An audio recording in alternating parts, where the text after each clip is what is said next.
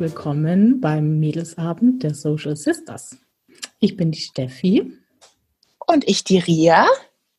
Und uns beide verbindet seit über 20 Jahren eine tiefe, tiefe Freundschaft und die Sozialpädagogik. Und das ist auch der Grund für unseren Podcast, den wir gestartet haben. Wir möchten nämlich an unserem Mädelsabend mit euch gemeinsam, uns liegt viel an eurer Beteiligung, ähm, über diverse soziale Themen, Konstellationen, über unsere Gesellschaft, über Themen, die uns beschäftigen, ja, wo wir einfach auch Nachfragen kriegen, gemeinsam diskutieren und da so ein bisschen drüber quatschen. Ganz wichtig, einfach aus aktuellem Anlass und passend zur Folge. Wir wollen jetzt keinerlei Fachvorträge halten. Hier in unserem Podcast wird es natürlich ab und zu oder heute wird es wahrscheinlich fachlich werden, aber wir haben nicht den Anspruch, dass wir alles zu den Themen sagen, was dazu gesagt werden kann.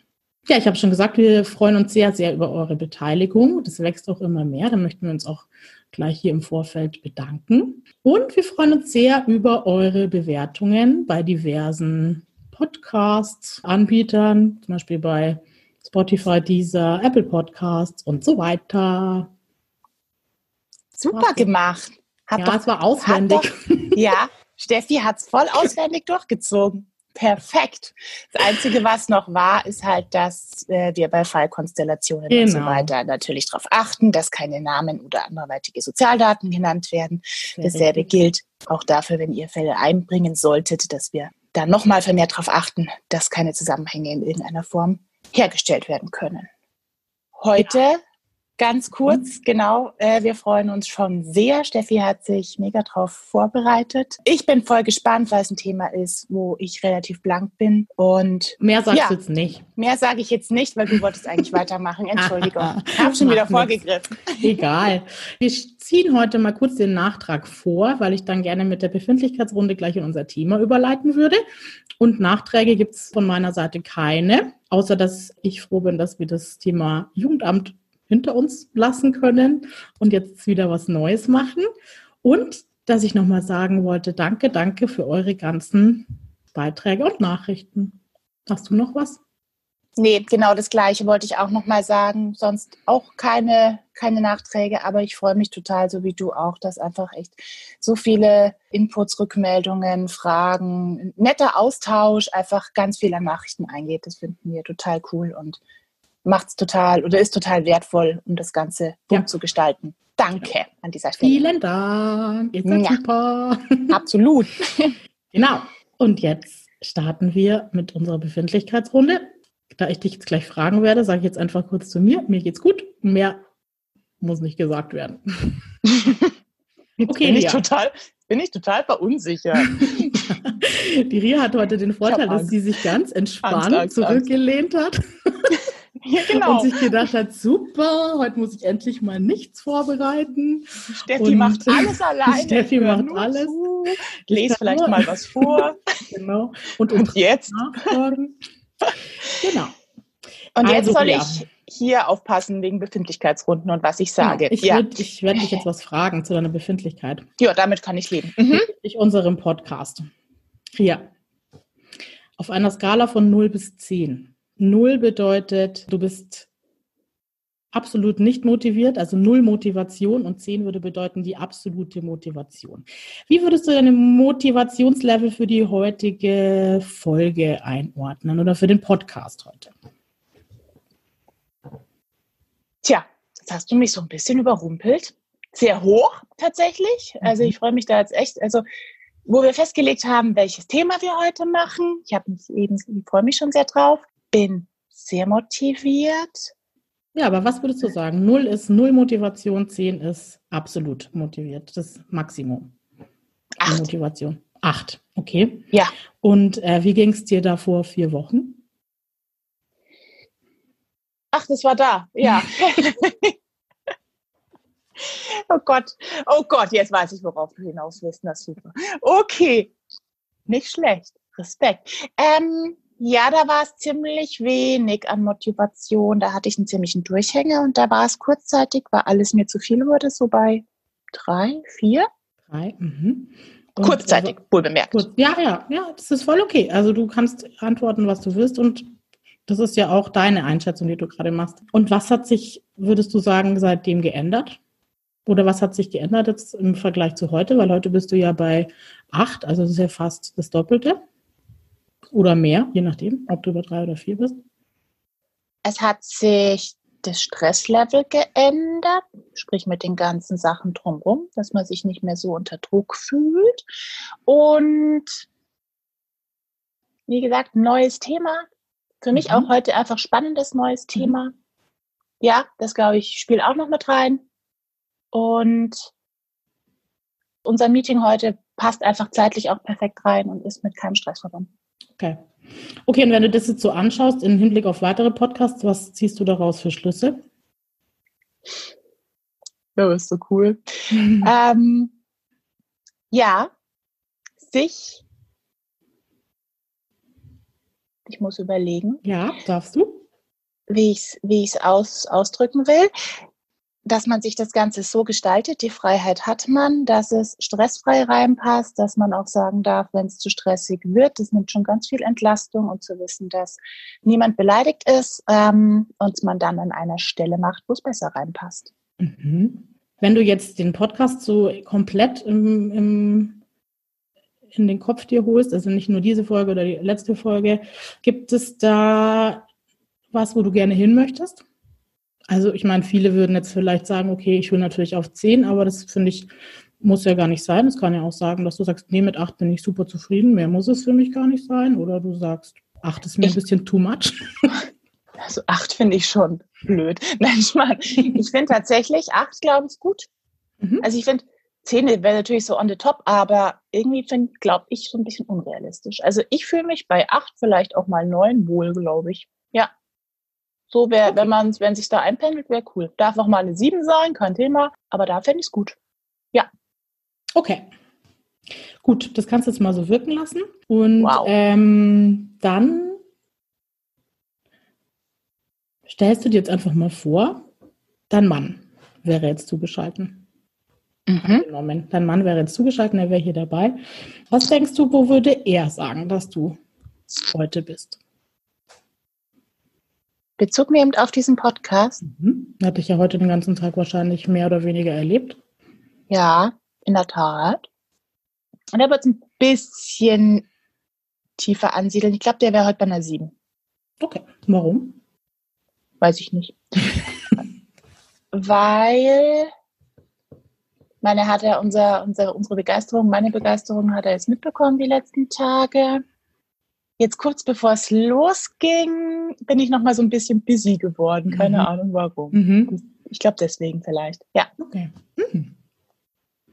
Und damit herzlich willkommen bei unserem heutigen Thema. Wow. Ähm, ich bin beeindruckt. Systemischen Beratung und Therapie. Ja, wir hatten irgendwie einen Gleichstand auf unserem Ranking. Okay, es gab jetzt auch nicht viele Leute, die was dazu gesagt haben. Aber wir haben uns dann letztendlich dafür entschieden.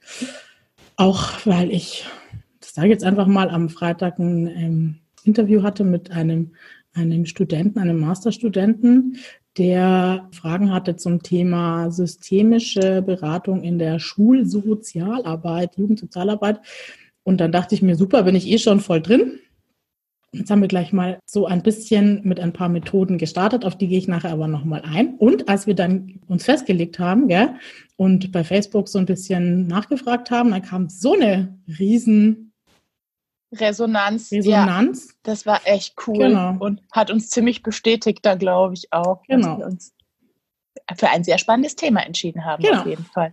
Und dass wir jetzt auch ganz happy sind mit dem Thema das ist so. Und ich bin gerade noch ein bisschen fasziniert von dem Intro oder von der Eingangsthematik, wo ja. ich jetzt hier voll beraten wurde, systemisch beraten wurde. Naja, es war jetzt schon alles sehr schnell. Es geht natürlich sonst langsamer, aber du bist natürlich jetzt im Nachgrübeln. Mhm. Mhm. Aber eigentlich sehr positiv tatsächlich. Mhm. Das ist cool. Ich habe mhm. sogar schon eine Antwort für mich abgespeichert, was das Thema betrifft. Lustig. Das ist echt witzig, Leute, weil es ist jetzt neu gestellt. Das will ich Steffi ja. nie tun. Da hat sie mich jetzt gerade voll auflaufen lassen. Anders geht es natürlich auch nicht. Witzig. Ich habe dir vorhin gesagt, okay, Idee. also du musst nicht losreden, sondern ich starte. Und das war das Einzige, was du jetzt aber vor fünf Minuten von mir gehört hast, gell? Richtig. Ja. Mhm. Gut, was ich jetzt einfach vorher sagen will. Also ich habe da jetzt heute mir relativ viel zusammengeschrieben, einfach weil auch viele Fragen kamen. Also die Fragen von den Hörern hat die Ria heute so einen Überblick. Ansonsten wirst du jetzt einfach interessiert nachfragen und ähm, ich frage dich vielleicht auch ab und zu mal was. Ja, ja, mach ich weiter. Mhm. Ich habe es zwar im Intro schon gesagt, aber ich will einfach nochmal sagen, die Ausbildung zum systemischen Berater oder Therapeuten dauert in der Regel zwei bis drei Jahre. Das heißt, es wäre völlig vermessen von uns, wenn wir jetzt oder wenn ihr jetzt das, die Erwartung hättet, wir können da jetzt alles reinpacken, was man dazu sagen kann. Das geht natürlich nicht. Mehr dazu werdet ihr nachher hören, aber nur, dass ihr jetzt schon mal wisst, das wird jetzt nur ein Überblick und ich werde auch zum Beispiel ein paar Methoden nicht sagen und so weiter, sondern nur so die ich vielleicht am liebsten benutze also es wird auf jeden Fall zum Beispiel bei den Methoden was fehlen und ich werde jetzt auch nicht viele Namen von irgendwelchen, ähm, wie sagt man denn da? Begründern? Begründern oder? der systemischen Beratung und Therapie nennen. Und ich werde aber, weil ich es einfach gemacht habe, die komplette Therapieausbildung davon auch erzählen, auch weil, auch wenn der Berater, ja, die zwei Jahre Beraterausbildung sind einfach Voraussetzungen für den Therapeuten und die gehören einfach dazu. Also der Therapeut hat keine extra Ausbildung, sondern es ist dann sozusagen ein Jahr, was mit draufkommt. Und da würde ich jetzt tatsächlich gleich mal reingrätschen mhm. wollen, weil das ist, glaube ich, so eingangsmäßig eine ganz, ganz spannende Frage. Deckt sich übrigens auch mit einer Hörernachricht und ich finde es auch sehr spannend. Ich lese aber mal kurz eine Nachricht mhm. von der ja. Cynthia vor. Ähm, sie schreibt, ich interessiere mich brennend für die systemische Arbeit und in erster Linie würde sie interessieren, wie, mit welchen Voraussetzungen man das Ganze angehen kann und welche verschiedensten Wege es dorthin gibt. Mhm. Okay. Finde ich hochspannend. Genau die gleiche Frage würde ich auch so stellen, weil ich habe immer das Gefühl, das ist so ein riesen Urwald mit verschiedensten Optionen und ja. äh, Abschlüssen und äh, was man am Schluss ist. Und genau, vielleicht gibt es da schon mal einen ja. Input deinerseits. Genau. Also ich habe mich jetzt auch so ein bisschen versucht, schlau zu machen, wie es bei anderen ist. Also ich sage jetzt mal die Voraussetzungen dafür, dass du die Ausbildung zum systemischen Berater und oder Therapeuten machst, ist, dass du 25 Jahre bist. Das ist, glaube ich, ist so eine Altersgrenze, die es einfach gibt. Dass okay. du eine abgeschlossene Ausbildung hast und du sollst ein Jahr Berufserfahrung haben. In, irgendwo ähm, im sozialen Bereich, oder? Genau, es sind ähm, Berufe aus dem pädagogischen Bereich, medizinischen Bereich, psychologischen Bereich. Also es, ich habe auch schon Lehrer zum Beispiel, das zählt auch zu pädagogischer Ausbildung. Das können auch Lehrer zum Beispiel machen. Bei mir in meiner Ausbildungsgruppe war auch eine Ärztin zum Beispiel, okay. die es gemacht hat. Ja, die hat dann aber auch in die Richtung Hypnotherapie auch schon viel gemacht und hat das deswegen einfach, wollte das einfach noch mit draufsetzen. Du kannst das berufsbegleitend machen. Das dauert dann, wie ich vorhin schon gesagt habe, also der, der Berater, der ist es sozusagen der Beginn, ja, der dauert ungefähr um die zwei Jahre. Das kommt aber immer darauf an, bei welchem Institut du das machst. Und das stimmt, da gibt es eine Riesenfülle an Instituten und okay. die unterscheiden sich leider meistens auch so ein bisschen in dem, was mit beinhaltet ist. Dazu sage ich aber nachher gleich noch mehr. Cool. Genau, es gibt zwei, also es gibt die Dachverbände, den DGSF, ich weiß nicht, ob ihr das kennt, das ist die Deutsche Gesellschaft für systemische Therapie und die systemische Gesellschaft, so heißen die das, und die sind sozusagen dafür verantwortlich, dass dieser Beruf systemische Berater und systemischer Therapeut auch so, also geschützt ist praktisch, geschützt oder? Aber es ist einfach so, der systemische Therapeut ist geschützt, der Begriff. Der systemische Berater ist aber nicht geschützt. Das heißt, jeder kann sich systemischer Berater nennen, wenn er das will. Wenn du wissen willst, ob jemand ein gut zertifizierter systemischer Berater ist, dann schaust du einfach, ob er hinter seiner Berufsbezeichnung DGSF oder SG stehen hat. Ich weiß jetzt nicht, ob es noch andere Dachverbände gibt, aber das sind in Deutschland so die zwei größten. Ja. Okay, das sind so diese Hauptdachverbände, die, wo alle genau. Fäden zusammenlaufen, genau. die ein bisschen im Blick haben, was wird da gelehrt, wer, wer lehrt da, genau. dass da genau. einfach auch keine genau. Scharlatane, sage ich jetzt mal, ein bisschen provokant am, am Start sind und und das in alle verschiedensten Richtungen driftet, sondern so ein bisschen genau. einheitlich auch beim vermittelt Berater. wird. Und beim Therapeuten ist es klar, das ist ein geschützter Begriff, das heißt, es kann sich nicht jeder einfach systemischer Therapeut nennen. Systemischer Familientherapeut. Und ich denke mal, deswegen hat er dieses, wir hatten ja eine Hörernachricht, wo jemand geschrieben hat, ich bin systemischer Elternberater.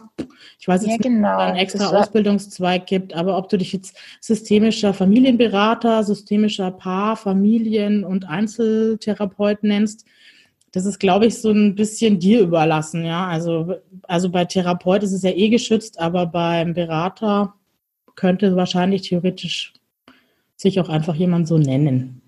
Wenn ich das jetzt mal. Also es war zumindest hieß es es bei meiner Ausbildung noch, die ist jetzt auch schon wieder ein paar Jährchen her. Ja, da ändert sich ja vielleicht auch immer genau. mal wieder was. Gell? Ich habe jetzt hier gerade diese Nachricht mal da, ich werde die aber nachher nochmal vortragen, aber da war das jetzt genau. Also er ist ein systemischer Elternberater und Familientherapeut. Ja. Ist es dann quasi, aber. Ja, vielleicht berät er halt einfach Eltern. Ja. Okay. Also dann kannst also, du dich als systemischer Elternberater nennen, wenn du Eltern berätst. Okay. Also so habe ich es zumindest verstanden. Mhm. Genau. Und einfach da nochmal drauf, drauf eingegangen, eben Elternberater, äh, gegenübergestellten Anführungsstrichen Familientherapeut, wie es jetzt so in dieser Nachricht eben ist. Heißt es dann aber, dass man auch ein Elterntherapeut sein könnte? Nein. Nicht, oder? Natürlich, also, also du hast ja halt die Ausbildung, diese Ausbildung nennt sich so, aber ob du einzelne Paare, Eltern, Familien, Gruppen berätst, das ist egal. Also letztendlich kommt es darauf an, was wahrscheinlich dein Arbeitsfeld ist und wo du diese, diesen, diesen Ansatz halt nutzt. Ja. Da komme ich später nochmal drauf zu sprechen. Aber bei der systemischen Arbeit oder bei der systemischen Therapie geht es in erster Linie jetzt nicht darum, wen berätst du, sondern welche Haltung hast du und welche Alles Arbeitsweise legst du an den Tag. Also in erster Linie geht es um deine Haltung. Und da komme ich Gut. aber näher, nachher nochmal näher. Ja, perfekt. Aber das, das beantwortet es schon. Wunderbar genau. fürs Erste. Prima. Dann hätte ich jetzt hier ganz kurz, weil es einfach noch dazu passt, mhm. noch eine Nachricht von der Sabine. Auch sie schreibt, sie interessiert sich für diese Weiterbildung und entsprechend Infos von uns. Und jetzt im Konkreten, äh, wo und wie macht man am besten die Weiterbildung berufsbegleitend, Kosten etc. Ja, also auch das gut, berufsbegleitende. Da ja, perfekt, dann passt es ja. Gut. Genau, also ihr habt euch sozusagen entschieden, ihr wollt eine Ausbildung zum systemischen Berater machen und dann vielleicht die Therapie noch mit anhängen. Das heißt, man macht sich jetzt erstmal Gedanken, gut, will ich es berufsbegleitend machen? In der Regel sind die meisten Weiterbildungen berufsbegleitend. Es gibt aber wohl auch Studiengänge. Ich habe mir jetzt nicht aufgeschrieben, wo die Unis sind, aber ich denke, das kann man auch einfach rausfinden und ich denke, es wird jetzt auch nicht ewig viele Studiengänge dazu geben. Also wenn du einfach in der Arbeit bist und es empfiehlt sich einfach dadurch, dass du einfach auch eigene Fälle eben mit einbringen musst in die Weiterbildung, dann kannst du es berufsbegleitend machen. Das ist schon eine Hausnummer, weil es einfach viel Zeit in Anspruch nimmt, auf die Wochenenden, auch unter der Woche sind Einheiten. Es kommt aber auch immer auf das Institut eben drauf an, wo du es machst. Und ich sage jetzt mal, wie es bei mir war und dann sage ich nochmal die Abgrenzung zu den anderen, was ich von Kollegen und anderen gehört habe. Also es war bei mir so, mhm. ich habe das bei einem ähm, Institut gemacht. Da bist du erstmal hin und da musstest du dich richtig vorstellen, weil ein Hauptthema der systemischen Ausbildung ist, dass du auch ganz viel an dir selbst arbeitest und dass du auch ganz viel Selbsterfahrung erlebst. Ja, also du lernst natürlich diese Methoden und so weiter, aber es geht in ganz, ganz großer Linie auch um dich und um deine Themen, die du halt einfach mit einbringst. Da kann es auch sein, dass dir beim Vorstellungsgespräch bei dem Institut nahegelegt wird, doch vielleicht zeitgleich eine eigene Therapie zu starten. Also das kann schon auch eine Voraussetzung sein, wenn du das sozusagen beginnen willst. Mit dem Hintergrund wahrscheinlich, dass wenn man selber, jeder hat seine genau. Päckchen und seine genau. Trigger und so weiter genau. und dass man dann eben nicht genau. Gefahr läuft, da irgendwie dann fehlgeleitet oder emotional zu, zu werden, oder? Genau, also ich meine, selber aufgeräumt ja. ist genau. sich kennt, ja, wie du genau. sagst. Ja. Und natürlich ist auch diese Ausbildung, das muss man einfach wissen, die Ausbildung, wo du einfach intensivst dich mit dir auseinandersetzt selber in der Zeit. Also das ist, es hat, es gibt eben gewisse Selbsterfahrungsstunden, die du sozusagen ableisten musst. Und bei mir waren die eben mit drin in der Ausbildung. Ich weiß aber auch jetzt wieder in Abgrenzung von Instituten, da war, musstest du selbst dich drum kümmern. Das heißt, du hast dir selber eine Supervision gesucht oder du hast irgendwie, keine Ahnung, ähm, weiß nicht, bist alleine durch die Berge gewandert eine Woche oder keine ja, Ahnung. Hast einen auf Selbstfindung gemacht. Genau. Ja, okay. Genau. Wie, wie sah das konkret aus in, in ein paar Sätzen, diese mhm. mhm. Selbsterfahrungsseminare, sage ich jetzt mal? Also es gab in jedem Block, den wir hatten, es gab, also die waren so in der Regel drei bis vier Tage, ja. Es gibt auch lange Einheiten bei der Familienrekonstruktion, da gehe ich nachher nochmal genauer drauf ein. Das ist zum Beispiel ein kompletter Selbsterfahrungsblock, ja, weil es da um okay. die Familien der Teilnehmer eben geht, um die Familiengeschichte der Teilnehmer. Dann hast du, das habe ich eigentlich bei allen jetzt gehört, Instituten, bildest man relativ schnell Peergruppen. Mit denen triffst du dich dann nochmal im Einzelnen alleine. Das sind kleine Kleingruppen aus der großen Fortbildungsgruppe Samt. sozusagen. Und in diesen Kleingruppen hast du dann auch Supervision. Also du triffst dich mit denen so, um bestimmte Themen zu erarbeiten und du triffst dich mit denen mit einem Supervisor, der vom Institut sozusagen gestellt wird. Und der hat somit auch im Blick, okay, bräuchte da vielleicht einer jetzt auch mehr. Ja, also vielleicht kann auch nochmal zum Thema eigene Therapie, vielleicht kann das auch im Rahmen dieses, dieser Ausbildung dann nicht in der Supervision aufgefangen werden. Okay. Kann ja sein. Ja. Und das läuft eigentlich so alles nebenher. Also du hast die Ausbildungsblöcke am Wochenende mit der großen Gruppe, dann hast du deine Peer-Gruppentreffen, da musst du dann auch jedes Mal eben ein bestimmtes Thema erarbeiten und dann einen Bericht drüber schreiben. Und dann hast du die Supervisionstreffen, da musst du auch Berichte drüber schreiben. Genau, und da werden dann auch Fälle eben besprochen, die du zum Beispiel in der Arbeit gerade hast oder Beratungseinheiten, ähm, die du im Rahmen der Ausbildung machst. Also das war ein großer Unterschied. Es gab eben Leute so wie mich, die haben halt schon in dem Bereich gearbeitet, wo man vielleicht sagen konnte, okay, ich kann Klienten mal fragen, ob sie denn Lust hätten mal, dass man eine Videoaufnahme macht von, von der Beratung. Oder du hast einfach Familien, wo du sagst, gut, die kann ich fragen, ob das für sie in Ordnung ist und kannst diese Familien sozusagen als Fall einbringen. Es gab natürlich auch Leute wie diese Ärztin oder ein Lehrer, der auch bei uns die Weiterbildung gemacht hat oder mit mir, der hat halt dann selber gucken müssen, dass er an Fälle kommt. Das ist natürlich dann auch nicht so einfach, gell?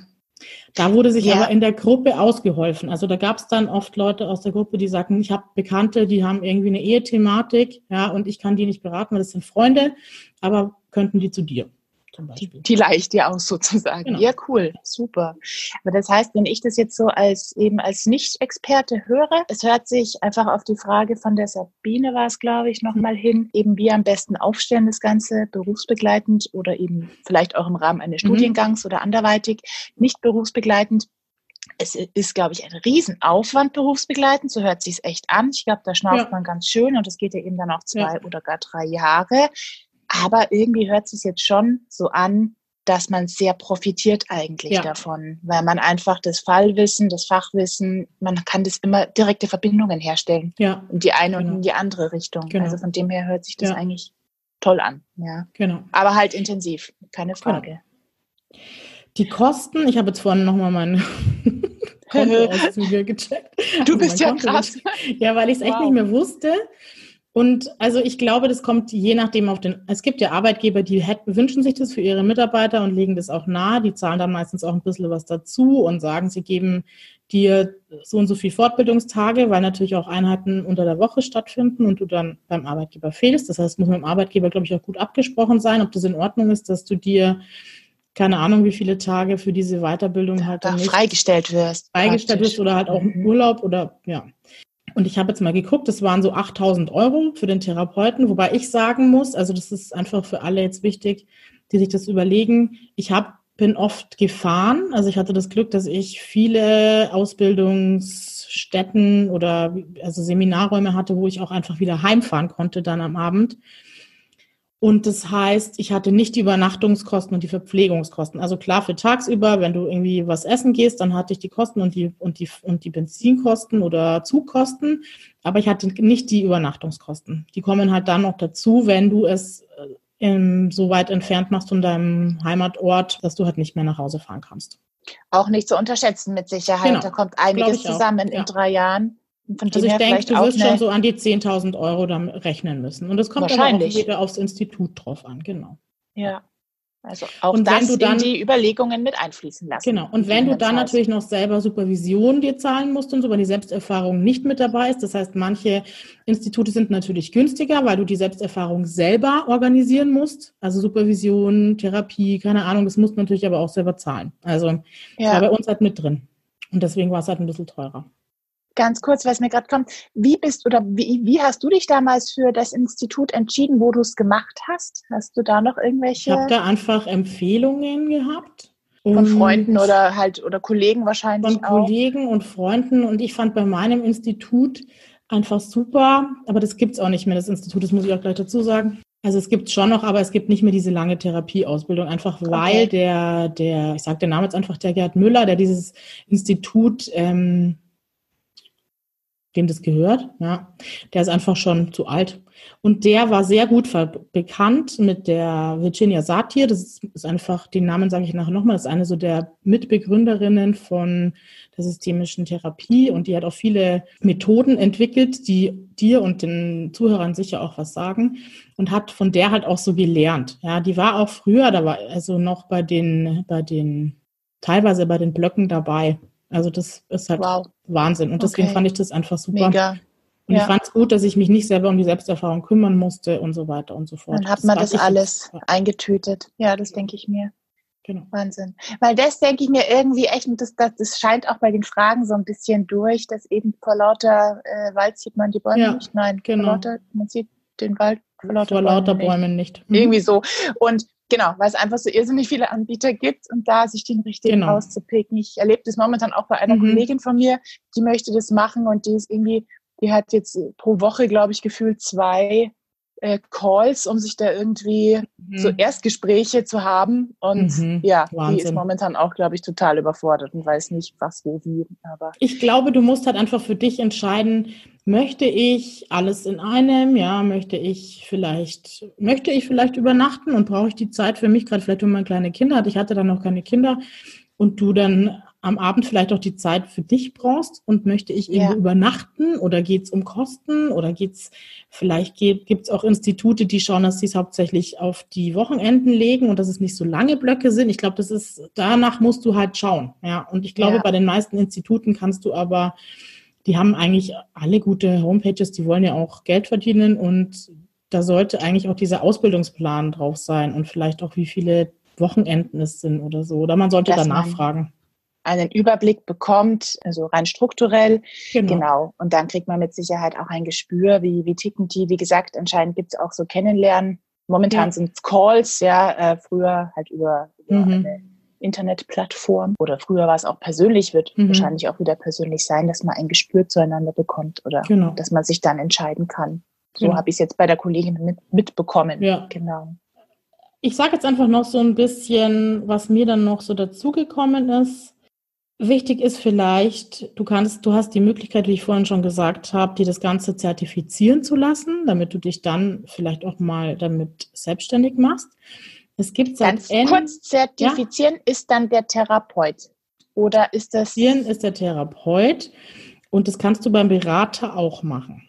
Ah, okay. Heißt, Aha dass du, es ist ja nur kein geschützter Begriff. Du bist aber, wenn du dann den, nur den Berater machst und sagst, ich will den Therapeuten es nicht dazu machen und du hast das Zertifikat mit dem DGSF oder SG, also Systemische mhm. Gesellschaft, dann weiß derjenige, der zu dir geht, wenn er danach schaut, ist das jetzt ein gescheiter systemischer Berater oder ist das einer, der sich nur so nennt? Okay, das ist der, der hat es bei der, bei dem, bei dem, bei der Gesellschaft eben gemacht das ist dadurch zertifiziert. Ich weiß, das ist nicht irgendeiner, der sich nur so nennt. Also Alles klar. das ist sozusagen dein Stempel oder dein. Gut. Ja. Okay, gut, danke. Und dafür musst du, und das ist leider, und das finde ich ein bisschen schade, ach ja, das wollte ich noch sagen, seit Ende 2018 gibt es auch eine Kassenzulassung für Therapeuten. Also seit Ende 2018 kannst du auch, also ist es auch im Leistungskatalog der gesetzlichen Krankenkassen mit aufgenommen, aber ich glaube, das ist, gilt nur für Therapeuten. Also nicht für die Berater. Das war lange nicht so, genau. Mhm. Ja. Sonst mussten also Leute, die, früher die Leute lang, äh, mussten halt selber zahlen. Ich wollte gerade sagen, das ist ja ein Riesengewinn, also ein, ja. ein Ritter, Ritterschlag geradezu. Genau. Ja, ja also das mega. war lange nicht okay. so. Genau. Wenn du jetzt sagst, ich will das zertifizieren lassen, dann hast du natürlich so ein paar Auflagen. Du kannst jetzt auch sagen, gut, ich will eh jetzt mich nicht selbstständig machen, sondern hab, bin eigentlich eher der Typ, ich bleibe bei einem Träger. Dann reicht dir auch, wenn du einfach nur die Teilnahmebestätigung hast. Ja, da steht dann auch drin, dass du Fälle eingebracht hast, bliblablu, aber du hast halt nicht die musst halt nicht diese Vorgaben erbringen. Und das ist zum einen, ich weiß jetzt ehrlich gesagt nicht mehr auswendig, wie das beim Berater und Therapeut war. Also beim Berater war es so, du musstest halt eine gewisse Anzahl an Fallberichten sozusagen liefern. Und es durfte jetzt nicht ein Fall sein, den hast du einmal gesehen, sondern es musste ein Prozess erkennbar sein. Und du musstest auch genau beschreiben, wie du systemisch gearbeitet hast in diesem Fall. Und beim Therapeut kam man dann halt nochmal eine gewisse Anzahl an Berichten mit drauf. Also das heißt, du hattest dann nicht wie beim Berater nur zwei Fallberichte, die du, und die waren echt umfangreich, sondern du hattest halt dann vier. Und die Voraussetzung ist auch, dass du eine Videoaufnahme gemacht hast. Beim Berater war es, glaube ich, eine und beim Therapeut musstest du dann halt, keine Ahnung, zwei oder drei Videoaufnahmen von einer Beratung, die du halt mit Klienten gemacht hast. Und Ganz wurde, kurz zum ja? Mhm. Verständnis, das sieht dann wie aus? Das heißt, du, das sind dann so Fälle, wo du Klienten fragst, darf ich sie da äh, aufnehmen mhm. für meine Ausbildung. Genau. Und dass, die, dass das wirklich gefilmt wird, dieses genau. Beratungssetting. Genau. Die mussten dann halt eine wow. Einverständniserklärung schreiben mhm. und so weiter. Und beim Therapeut ist dann noch, kommt dann noch dazu, ja, dass du eine Live-Beratung machst. Das heißt, du bringst deinen Klienten mit zur Ausbildung. Wow. Mhm. Echt? Und machst vor der kompletten Gruppe. Du kannst es auch in deiner kleinen Gruppe mit Supervisor machen. Eine Live-Beratung von einem Klienten. Krass, das habe ich überhaupt nicht gewusst. Okay, weil das mit dem Video, das habe ich schon mal mhm. irgendwie mhm. gehört, aber das, okay, krass. Und wie, wie, darf ich ganz kurz fragen, Entschuldigung, mhm. wie du hörst, ich finde es hochspannend. Ja. Ist es dir leicht gefallen, damals jemanden zu kriegen oder weißt nee. du noch, wie das mit der Gruppe war? Das ist doch total schwierig, also, oder? Es ist, ja, wobei es dann irgendwie ging. Also ich glaube, das ist mega, also wenn du, also vorher hast du dann natürlich mega Angst davor, aber dann irgendwann, das macht ja jeder. Also, ja. und für die Klienten ist es tatsächlich so, dass die zu 99,9 Prozent alle gesagt haben, das hat für sie total viel gebracht. Weil du dann auch am Ende nochmal ein Reflecting Team machst. Das ist nochmal eine Methode, die kennst du sicher, die nenne ich nachher aber auch nochmal genauer und dann einfach nochmal ganz wertschätzend über die Klientin sprichst. Und das ist wie so eine warme Dusche, ja, die die dann nochmal mitnimmt und wo man dann einfach, das ist natürlich, sagst du nichts Negatives, sondern du sagst nur positive Dinge, ja, über die Klientin, was du denkst, was besonders sie besonders gut macht. Und also so einfach so ein ganz wertschätzendes Spekulieren über diese Klientin und über den Beratungsprozess. Und deswegen finden die meisten das total gut. Cool. Mhm. Spannend. Und bei meinem Arbeitgeber damals war das sogar so, dass die dann auch angeboten haben, dass die vielleicht einen Zivildienstleistenden oder einen Bundesfreiwilligendienstler fragen, ob er die hinfährt. Weil das war dann ja doch, die müssen natürlich schon einen Weg auf sich nehmen, gell? Also ja, logisch, da ist die Hürde gar nicht genau. so klein, gell? Also genau. In je Hat ist ja auch mit Kosten verbunden, dass die dann da diesen ja. Zugticket kaufen und mit Zeit, ja. mit Lust, mit sich trauen und so genau. weiter. Ja. Aber toll. Aber Gut. das ist, war bei meinem Institut so und ich weiß, dass es bei anderen Instituten anders läuft. Also es gibt auch Institute, also ich weiß, meine Kollegin es bei einem anderen gemacht und die saß dann immer bei unseren Teamfallbesprechungen mit drin. Die hat dann immer in den Fallbesprechungen mitgeschrieben. Dann habe ich irgendwann gesagt, warum schreibst du denn mit? Sagt sie, ja, das ist für sie sozusagen, das reicht für sie als die Fälle, die sie einbringen kann bei ihrer Ausbildung. Das fand ich jetzt eben so ein bisschen, also es hätte mir jetzt nicht so getaugt, aber vielleicht findet jemand anderes das gut, weil es halt schneller geht und du halt nicht so viel investieren musst. Also das geht ja, natürlich leichter. Wahrscheinlich auch ja. eine Typfrage. Mhm. Und ich glaube auch diese Videoaufnahmen und Live-Beratungen, das war halt, glaube ich, ist nicht bei allen Instituten Voraussetzung. Es war bei uns einfach so. Und das ist das, was ich meine. Das finde ich ein bisschen schade. Da gibt der DGSF oder der SG, äh, die SG nichts vor, was halt sozusagen also die haben schon so ein bisschen einen Blick und sagen wahrscheinlich, wir möchten bitte, dass so und so viel Selbsterfahrung und das und das gehört schon dazu, dass man das und das gelernt hat, aber sie geben halt jetzt nichts vor, was dieses Zertifikat sozusagen betrifft. Die konkrete Ausgestaltung schade. sozusagen. Genau. Mhm. Vielleicht ist es okay. aber inzwischen auch anders. Also das muss ich jetzt noch dazu sagen. Ich habe das 2013 oder so abgeschlossen. Ich glaube, da kann sich echt noch super viel verändert haben jetzt in den letzten sieben Jahren. Also von dem her. Und es ist dann auch noch, glaube ich, Voraussetzung beim Therapeuten, dass du eine Familienrekonstruktion mitgemacht hast selber. Mhm. Das hast du, genau, das. Die werde ich nachher nochmal genauer beschreiben. Schon mal erwähnt, genau, da kommst du nochmal genauer genau. drauf, oder? Super. Ja. Finde ich nämlich auch mega interessant.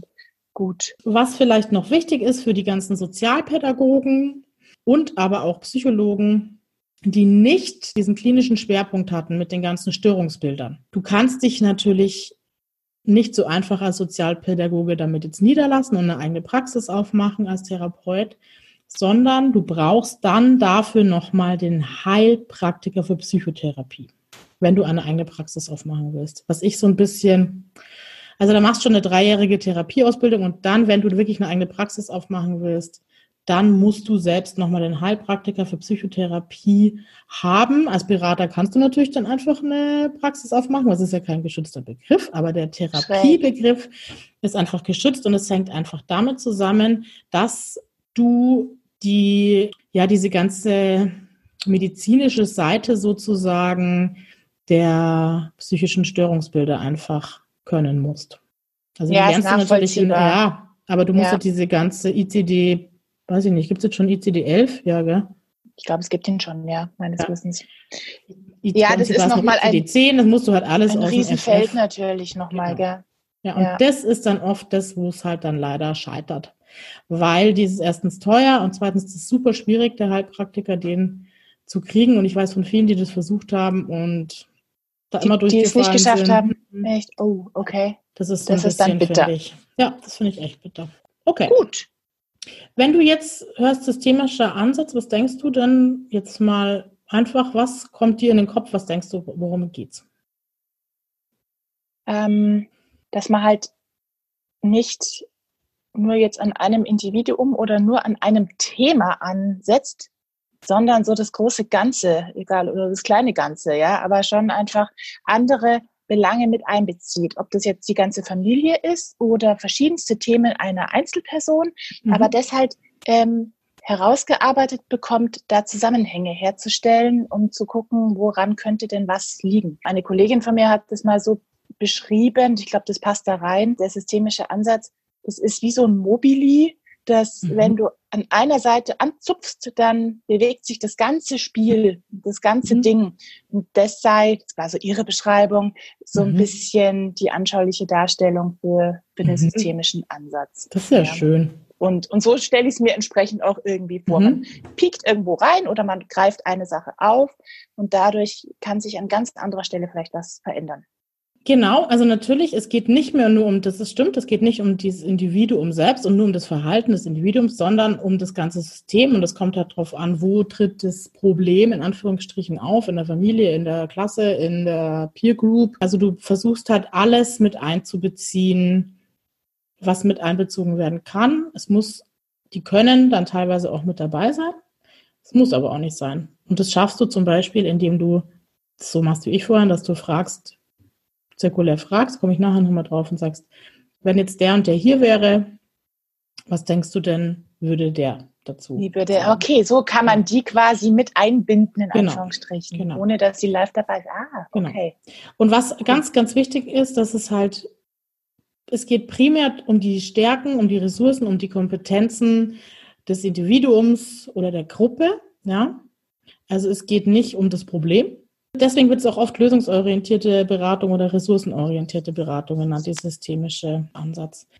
Also im Unterschied zu diesem inhaltsorientierten, dass du halt einfach guckst, welche Lösung trägt das ähm, Individuum halt in, in, sich. Ja, also man okay, geht davon dass man aus, das rausarbeitet genau, sozusagen. Du, und, man geht davon aus, ja, jeder trägt die Lösung für sein Problem in sich und dieses Problem, ja, das ist einfach nur etwas, was sich gerade zeigt oder was sich eben aus der, aus der Herkunftsfamilie irgendwie so entwickelt hat. Dieses also eigentlich Verhalten als, oder ein genau, Symptom praktisch. Ein Symptom, sozusagen. Mhm. Okay. Und es geht eben um dieses, wie wir schon gerade gesagt haben, um das soziale System des Individuums oder der Gruppe. Also entweder das innere soziale System oder das äußere soziale System. Also und das kann alles sein, Familie, Freunde, Schule, Kindergarten, Peer Group und so weiter. Darf ich an der Stelle, weil mhm. es gerade passt, noch eine äh, coole Hörernachricht kurz mhm. reinschieben. Mhm. Hätte auch an anderer Stelle gepasst, aber egal. Vom René kam eine, eine Rückmeldung. Er schrieb eben oder schreibt eben, ich bin systemischer Elternberater und Familientherapeut. Und der René arbeitet in einer Wohngruppe mit Jugendlichen mhm. als Gruppenleiter. Und die haben auch ganz viel Elterngespräche einfach im Fokus in ihrer Arbeit. Und da sagt er, ist diese Ausbildung einfach der, der Hammer oder wo es einfach super ist, ja, diesen ja. Ansatz zu haben, zu kennen. Und das ist eben genau das, wie du gerade sagst, dieses ja interne wie hast du es gesagt, internes, externes System? Das innere System und das äußere System ja. oder also Weil das einfach Genau. Genau, Kids oder Jugendliche, die in der Wohngruppe gelandet sind, da ist ja oft einfach genau. familiär irgendwas im Busch, genau. ähm, dass man das wirklich mit dieser genau. systemischen Schiene rausgearbeitet bekommt. Das kann ich mir genau. gut vorstellen und dann hoffentlich vielleicht sogar eine Rückführung auch wieder genau. anzustreben. Ja, ja. finde ich eine also coole Kombi. Ja, das ist eine total gute Kombi was einfach super wichtig ist, und das glaube ich passt jetzt auch gut zum René, du bist halt jetzt nicht inhaltsorientiert, sondern du bist einfach prozessorientiert. Das heißt, du schaust, was entwickelt sich mit der Zeit, so wie ich auch gesagt habe. Vorhin mit der Skala, ich habe dich gefragt, okay, ähm, war das schon mal anders und wo würdest du denn gerne hin? Und natürlich könnte ich dich jetzt nächste Woche wieder fragen. Und wo, wie sieht's denn heute aus? Wo bist du denn heute? Und was hat sich zum, oder nächstes Mal, bei der nächsten Aufnahme, was hat sich jetzt verändert oder was merkst du, hat vielleicht jetzt nicht so gut geklappt an, an dem, was du letztes Mal aus der, aus der Skala dir rausgezogen hast, wo du schon gesagt hast, ich habe jetzt schon eine Antwort. Hat es, kann es sein, dass das vielleicht nicht so gut geklappt hat, wenn du nächstes Mal sagst, ich bin auf einer, auf einer 6? Und wie hast du es denn dafür letztes Mal geschafft, dass du auf einer 8 gelandet bist? Ja, das kannst es, du kannst es ja schon, du warst ja schon mal auf einer 8. Also, was ist jetzt anders? Was hast du da jetzt anders gemacht, dass du heute wieder auf einer 6 bist? Zum Beispiel. Wieder mit diesem äh, positiven, ressourcenorientierten, wo, ja. woran lag die Acht? Genau. Wie kommt man da wieder hin? Und du kannst cool. es ja schon. Also man geht davon aus, du kannst es. Du gehst immer ja. ähm, in der systemischen Beratung, gehst du immer davon aus, dass der dein Individuum, dein Gegenüber oder deine Familie oder die, das Paar oder was auch immer, die Gruppe, dass die eigentlich schon genau wissen, wie es geht. Und es geht in allererster Linie auch darum, dass du indirektiv bist. Das heißt, du gibst nie Lösungen vor. Nie. Was auch was ganz Entspannendes ist. Du setzt dich einfach hin und du musst. Voll. Nicht, oft wird ja erwartet, so, ja, okay, jetzt komme ich zu Ihnen, Sie beraten mich, okay, gut, jetzt sagen Sie mir doch mal, wie soll ich das machen? Ja, also, ja, und das ist nicht der alles in bester Ansatz. Ordnung. Mhm. Genau, weil ich habe ja vielleicht selber irgendwie was in der Vergangenheit gehabt oder wenn ich eine Lösung nenne, dann ist die ja auch wieder durch mein inneres System und mein äußeres soziales System beeinflusst. Das heißt, meine Antwort muss nie, also kann eigentlich nie die Antwort sein für das Gegenüber.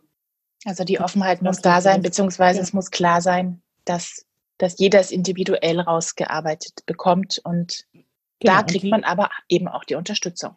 Genau, und die Lösung ja. soll eben, so wie das bei dir vorhin war, aus der Selbstreflexion kommen. Und das heißt, mhm. du hast jetzt drüber nachgedacht und hast dir überlegt, okay, warum war das jetzt eigentlich so krass? Stimmt, und wieso ist es heute? Und du bist jetzt selber ins Nachgrübeln gekommen und hast dann jetzt relativ schnell, das geht natürlich wahrscheinlich, wenn es jetzt um, es ist ja was völlig Banales ja, jetzt, was ich Alltagsgeschichte jetzt Aber wenn es jetzt ja. wirklich ein, ein, schwieriges Thema ist, ja, dann geht es natürlich nicht innerhalb von fünf Minuten, sondern es kann auch mehrere Wochen dauern, aber du bist durch Selbstreflexion draufgekommen und nicht, ich habe dir gesagt, was war das dein Thema. Ja. Wow. Mhm. Langsam wird der Urwald ein bisschen klarer, ja? Cool. Genau, ich habe hier noch ein äh, kurzes Zitat. Der Theorie nach resultieren Probleme aus konstruierten Wirklichkeiten, die durch die Beratung irritiert werden sollen. Mhm. Ich lasse es gerade nochmal wirken. Das ja, passt zu, der, zu, dem, zu dem Mobili. Ja. Okay. Aber ich glaube, viele von uns arbeiten schon so. Ja, also ich glaube, viele haben die Haltung. Und das ist halt, das habe ich vorhin ja schon gesagt, im Wesentlichen geht es in der systemischen Arbeit um deine innere Haltung. Du musst auch nicht immer mit allen Methoden jetzt hier ums Eck kommen, sondern es ist eine wertschätzende Haltung, es ist eine lösungsorientierte Haltung, es ist nicht, es geht nicht um das Problem, sondern es geht darum, dass ein Problem, wie gesagt, nur eine konstruierte Wirklichkeit ist oder nur etwas, das du zeigst. Du bist aber nicht das Problem, sondern das Problem ist das Problem. Das Problem kann ich auch einfach oder das Verhalten kann ich auch einfach ablegen. Ja, und es geht darum, dass jeder eigentlich schon weiß. Man muss es nur irgendwie rauskitzeln. Und, ja. und es hilft oft, indem du anhand der Methoden einfach schaust und aber auch anhand einer offenen, wertschätzenden, interessierten Haltung, ja, durch interessiertes Nachfragen und einfach immer nochmal zurückgehen, okay, und wow, und wie haben Sie das denn da gemacht? Und da hat es ja super geklappt und was ist, was ist jetzt anders und so weiter. Dadurch regst du den, den Klient oder die Familie oder das System dazu an, einfach nochmal in sich zu gehen. Und ja, da, wie gesagt, dass, sie, dass dieses Problembehaftete irritiert wird. Das heißt, man geht mal weg von diesem Problem und überlegt sich, okay, was, was, was kann ich eigentlich oder wie, wie habe ich das eigentlich schon vielleicht in anderen Lebensphasen super gemeistert? Das ist so der Hauptaspekt, würde ich sagen. Und das kannst du auch, weil ich das nachher nochmal bei den Grenzen sage, das kannst du auch in einem ganz starren Setting machen. So Was meinst du damit? Jugendamt. Naja, also so, okay. ja, zum Beispiel wie im Jugendamt. Ja, wenn du jetzt als Jugendamtsmitarbeiter die Ausbildung machst, dann kannst du vielleicht nicht immer mit den Methoden in den Familien sein, weil du hast einfach die Vorgabe, gerade wenn es um Kinderschutz geht oder oder du hast Arbeitgeber, die klare Vorgaben haben, ja, auch in oder in in einer Jugendhilfeeinrichtung. Da kannst du vielleicht auch nicht immer mit den Methoden bei den Jungs irgendwie ankommen, aber du kannst die Haltung haben und das strahlst du, glaube ich, einfach aus und das merkt das Gegenüber auch. Das glaube ich auch. Also da habe ich auch tatsächlich sehr, sehr positive Erfahrungen, ja. weil das ist jetzt wieder was, wo ich auch genau. mitreden kann. Genau, genau, das ist einfach diese, diese empathische Haltung und einfach sich auf das, ja, äh, auf, auf die Situation des Gegenübers einstellen, weder kritisieren noch was auch immer, ähm, auf die losgehen. Und da hat man ganz tolle Optionen. A, das genau. Vertrauen wächst und B, dass die auch motiviert sind und äh, zulassen, dass man, genau. dass man mit ihnen arbeitet. Und haben dann selber auch Lust drauf. Genau. Ja. Und es macht einen Unterschied, ob du äh, jemandem gegenüber sitzt und dir denkst, oh, das kann ich ja eh, ist ja eh klar. Also ich würde das jetzt so und so machen, ja. Du musst ja. es ja nicht mal sagen, du musst es nur denken. Ja, und reicht. ob du denkst, der kriegt es irgendwie hin und der weiß, also bestimmt hat der, könnte der es schaffen, das Ruder rumzudrehen. Ja, wenn du so jemanden so gegenüber sitzt und auch dem seine Situation so annimmst und nicht wertend bist oder das kannst, das reicht ja, wie gesagt, wenn du das nur denkst. Ja. Ich glaube, das spürt Absolut, da bin ich mir auch 100% sicher. Und dann hat man von Anfang an verloren. Und das ja. sind, glaube ich, auch einfach dann Fälle, wo von Anfang an keine, keine Arbeitsbeziehung zustande kommt. Ja. Genau. Okay, Schön. ich würde jetzt noch mal kurz so ein bisschen auf die Therapie mit eingehen. Also in der Beratung, in den zwei Jahren Beratung, würde ich jetzt mal so für mich sagen, lernst du eigentlich schon dein komplettes Handwerkszeug. Mhm. Das heißt, du nennst in der Beratungsausbildung schon die ganzen Methoden, du, es ist schon klar, es geht um die Haltung. Und das dritte Jahr, da geht es dann wirklich primär um die Störungsbilder und wie mache ich systemische Therapie, wenn jemand zu mir kommt, der mit einer psychischen Störung kommt. Da okay. gehst du dann einfach nochmal mehr drauf ein. Aber ich fand, vielleicht ist es auch bei anderen anders, ich sage es jetzt nochmal, es kann überall anders sein. Ich fand das, was du in der Beratung, in den zwei Jahren systemischer Berater gelernt hast, schon so wertvoll. Also ich glaube, du vertiefst es dann einfach nochmal in der Therapie. Und da geht es wahrscheinlich auch nochmal mehr um dich und um dich selber und um deine Themen und um dich mit dir selber auseinanderzusetzen. Und das ist einfach, das muss man dazu sagen, das ist und bleibt einfach ein ganz großer Punkt in dieser Ausbildung. Das geht dieses, ich glaube, das ist wirklich der ein Drittel sind die Methoden und das Ganze drumherum und zwei Drittel ist es, deine eigenen Selbst, Themen dir bewusst zu werden. Selbsterfahrung. Die Selbsterfahrung, die Selbstreflexion zu wissen, habe ich ja schon mal in dem Podcast gesagt, okay, was sind Themen, die mich vielleicht auch einfach nochmal so lenken oder wo ich vielleicht dann voreingenommen bin oder wo ich, also es reicht schon zu wissen, ah, okay, das ist ein Thema, gut, da muss ich jetzt aufpassen, da muss ich jetzt vorsichtig sein, das ähm, könnte mich jetzt irgendwie hindern. Und es spricht auch nichts dagegen, das auch offen zu machen. Ja, also genau, vielleicht nochmal so kurz, das fand ich irgendwie ganz spannend. So seit 1950 ungefähr hat sich dieses familientherapeutische Denken so entwickelt. Also schon ganz schön lange her.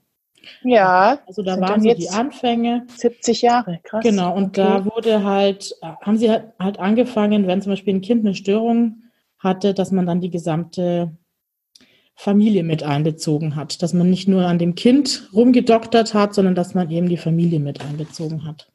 Das waren so die Anfänge. Wie ich vorhin schon gesagt habe, die Virginia Satir, die gilt eben so als Mutter der systemischen Therapie. Also ich glaube, die ist so die Begründerin von diesem Ganzen. Und die hat auch ganz viele Methoden entwickelt, die ihr bestimmt alle kennt. Die wollte ich jetzt einfach nochmal nennen. Und dann gehe ich nochmal auf die Methoden ein, die ich oft so nutze und die ich halt einfach jetzt so am spannendsten finde. Aber es gibt noch viel mehr, aber die, ich habe jetzt einfach nur so die, die ich jetzt irgendwie am spannendsten fand oder am interessantesten fand. Ja, das finde ich auch wichtig, weil das sprengt sonst tatsächlich den Rahmen und genau. ich finde auch, jeder hat seine eigenen Vorlieben und genau. das kannst du dann auch am, am besten und authentischsten genau. vortragen genau. und vielleicht anhand Fallbeispiel, genau. was auch immer. Super ja, genau. cool. Zum Beispiel als erstes das Reflecting Team hat die äh, Virginia Satir entwickelt. Was, Ria, was ist das Reflecting Team? Weißt du das? Du hast es vorhin schon mal gesagt. Nee, ich kann mir jetzt unter dem Begriff nichts vorstellen. Echt? Wahrscheinlich. Nie?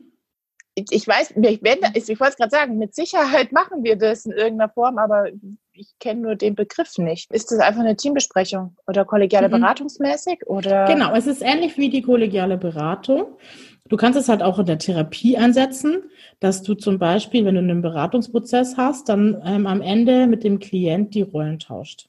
Also die Virginia Satir hat es dann immer so gemacht, dass es zwei Therapeuten gab, also einen Co-Therapeuten praktisch.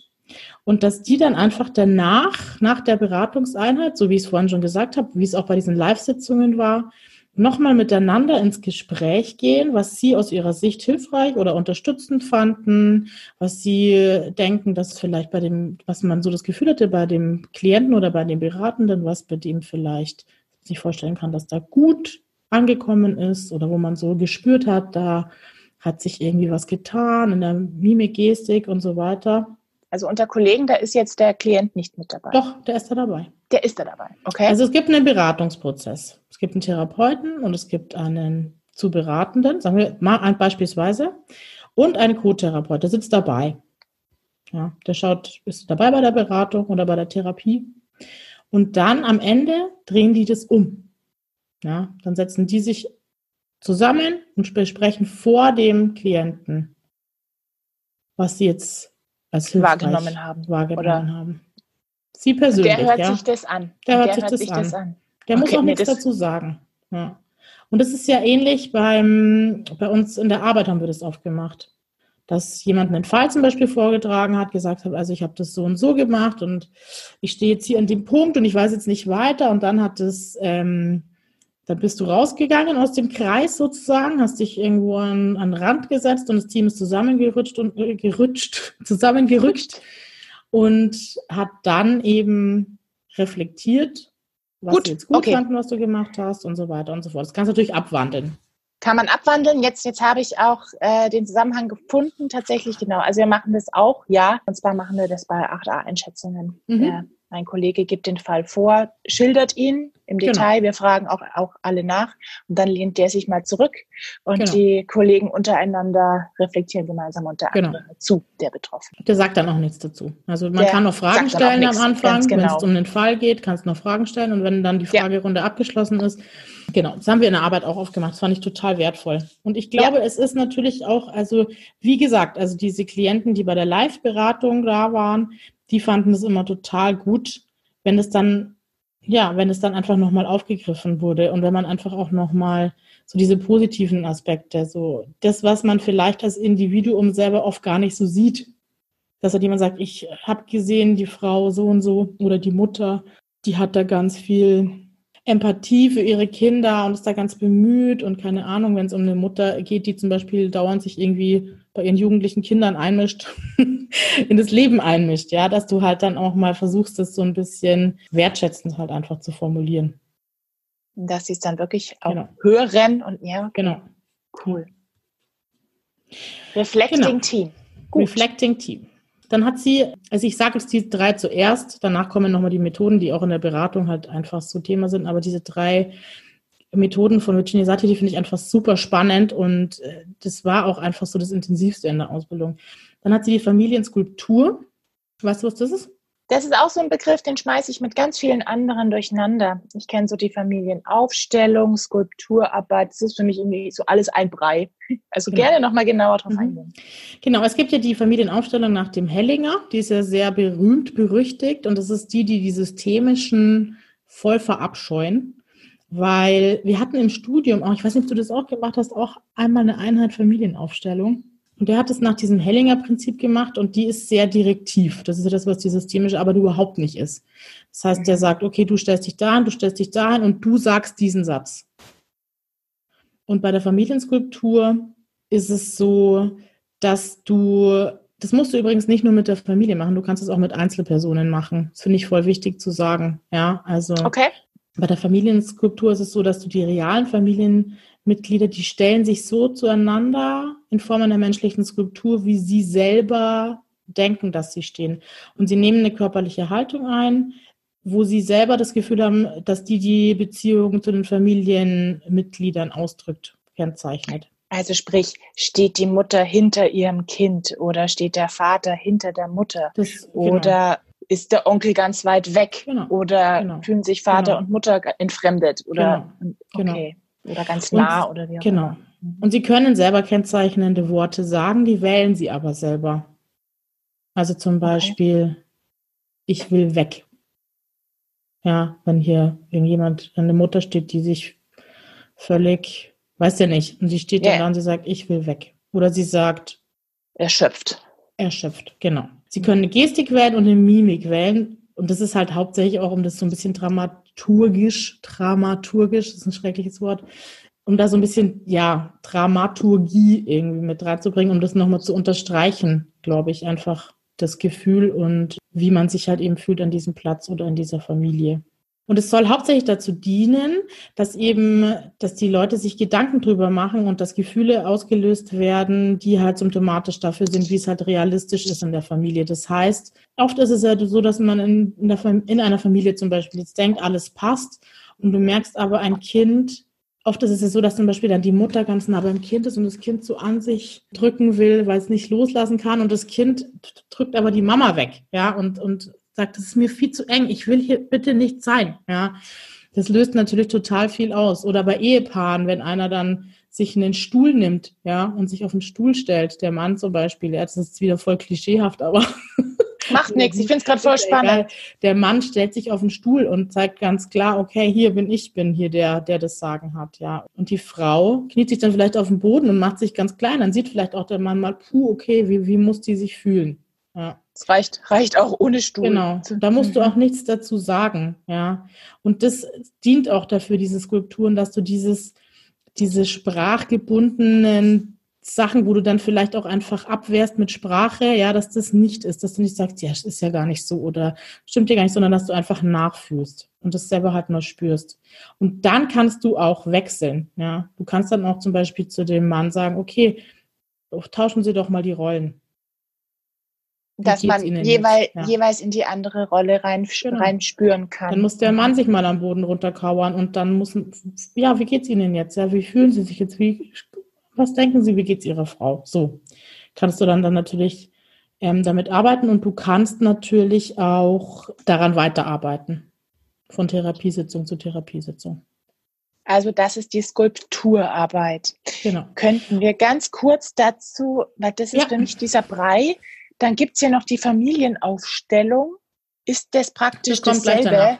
Nee, okay, gut ist was anderes. Da bin ich schon sehr gespannt. Okay. Genau, also zur Skulptur nochmal. Also die Familienrekonstruktion ist ja auch eine Art der Skulptur, das sage ich jetzt dann gleich nochmal. Also wie gesagt, du kannst dann auch als, als Therapeut intuitiv die Skulptur verändern und sagen, okay, darf ich, erlauben Sie mir, dass ich jetzt einfach auch mal sie anfasse und ist es für Sie in Ordnung, wenn ich sie mal woanders hinstelle? Ja, einfach so aus Intuition raus. Du musst es ja auch nicht erklären, warum du das machst, ja. Das ist ja wieder dieses, du gibst jetzt eigentlich nichts vor, sondern du fragst, es ist in Ordnung, wenn wir mal was ausprobieren, ja. Und dann sagt der Klient, ja, okay, oder er sagt nein. Also du fragst ja um die Erlaubnis des Klienten sozusagen und dann kannst du eben auch an diesen Skulpturen eben auch mal verschieben und sagen, okay, wie ist es jetzt? Und einfach auch immer nachfühlen lassen. Da geht es nicht darum, dass man viel sagt, sondern dass sie einfach spüren. Genau, und es kommt halt dann immer auch drauf an, also du kannst es halt erstmal so zu Diagnostikzwecken einsetzen, dass du erstmal selber siehst, okay, wie stehen die denn eigentlich zueinander? Wir haben das übrigens auch in den Fallteams früher oft gemacht. Wenn jemand gesagt hat, ich habe da eine Familie, die würde ich gerne mal eine Skulptur dazu stellen, dann kann das auch ein Kollege machen. Und dann konnten die Kollegen aber selber sagen, nee, also jetzt fühle ich mich hier nicht wohl und ich würde jetzt eher dahin tendieren und so weiter. Aber natürlich ist das auch wieder, wie ich finde, also ich fand das manchmal, mir war das manchmal, wie sage ich das jetzt? Zu, manipuliert. Ja, Oder? weil so du kannst bisschen. ja auch oft, ach, du kannst ja, also das fand, war, genau, das war so, finde ich, für mich so die Kritik. Das, das hast du schon mal, das hast du schon mhm. mal benannt und ich finde auch, ich glaube, das ist super spannend und, und auch hilfreich, um Gespür zu kriegen oder Ideen mhm. zu kriegen, aber ich finde auch, das darf, ich meine, das ist es ja sowieso nie, aber man darf für sich, glaube ich, es nicht in Stein meißeln, beziehungsweise genau. dann akkurat verfolgen genau. wollen, weil das ist dann, genau. glaube ich, das Drama. Ja. ja. Genau. Aber ja, als Input sicherlich ganz spannend. Ja. Genau, und die Familienrekonstruktion, das wolltest du jetzt einfach wissen, so heißt das bei den Systemikern, das ist nicht die Familienaufstellung. Wichtig ist halt, dass nichts irgendwie vorgegeben wird, ja. Also das macht halt der Hellinger, der die Familienaufstellung macht. Da kannst du so richtige Kurse, also Wochenenden buchen mit deiner Familie da hingehen, wenn du willst, ja. Mhm. Der gibt halt viel vor. Also der sagt dir halt, ähnlich wie bei diesen Skulpturen jetzt auch, sagt dir die Sätze, die du sagen musst, zum Beispiel. Und das wird halt von den Seiten der systemischen Gesellschaft so ein bisschen kritisiert. Also bei der Familienrekonstruktion ist so, dass du als Einzelperson an deiner Familiendynamik arbeiten willst. Und das machst du, wenn du Gruppen hast. Also du hast eine Gruppe und diese Leute, wie das Team jetzt, stellen sich zur Verfügung, um Familienmitglieder zu stellen. Also darzustellen. Also das ist so eine Mischung eben aus Kultur, Psychodrama und Gestalttherapie. Das sind so die drei Einflüsse, die da mit reinkommen. Und du berichtest sozusagen von deiner Familie. Ich habe das ja auch gemacht. Das hat bei uns jeder gemacht. Und das ist wirklich krass. Also, weil du erstens, also was ich schon Wahnsinn fand und wovon ich bis heute profitiere, ist, dass ich mich mit meiner Oma damals, die leider nicht mehr lebt, zusammengesetzt habe und mir einfach mal erzählen habe lassen. Ja, weil wir mussten eine riesige, also wir mussten erstens einen Stammbaum zeichnen und mussten sozusagen bis auf die Großelterngeneration mit de deren Geburt anfangen und wichtige Lebensereignisse einfach aufschreiben. Also in die Schule gekommen, Krieg und so weiter, irgendwie ein Kind verstorben, weiß ich nicht. Also da kann ja alles sein. Bei vielen ist dann vielleicht auch noch irgendwie Flucht und so weiter mit reingekommen, was halt irgendwie die Familiengeschichte halt einfach geprägt hat und wo woran du vielleicht auch heute noch irgendwie was zu tragen hast, weil du mit diesen Eltern ja auch aufgewachsen bist, die von dieser Großelterngeneration großgezogen wurden. Ja, das, das sind diese berühmten roten Fäden, die sich einfach genau. über Generationen genau. durchziehen. Ja. Und ja. oft sind es ja auch Sachen, die du noch gar nicht weißt, weil du das noch nie erfragt hast.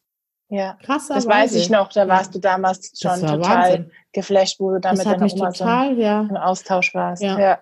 Und auch als meine Oma dann gestorben ist, also ich hatte eine ganz enge Beziehung, ja, und das, dann habe ich das einfach nochmal rausgeholt und habe das auch meinen Brüdern gegeben, meiner Mutter, weil ich mir dachte, okay, das ist für die, glaube ich, auch einfach das Spannende, das mal zu sehen, weil ich dachte mir, viel wissen die da nicht. Und das was bringst du sozusagen als Vorbereitung mit, ja.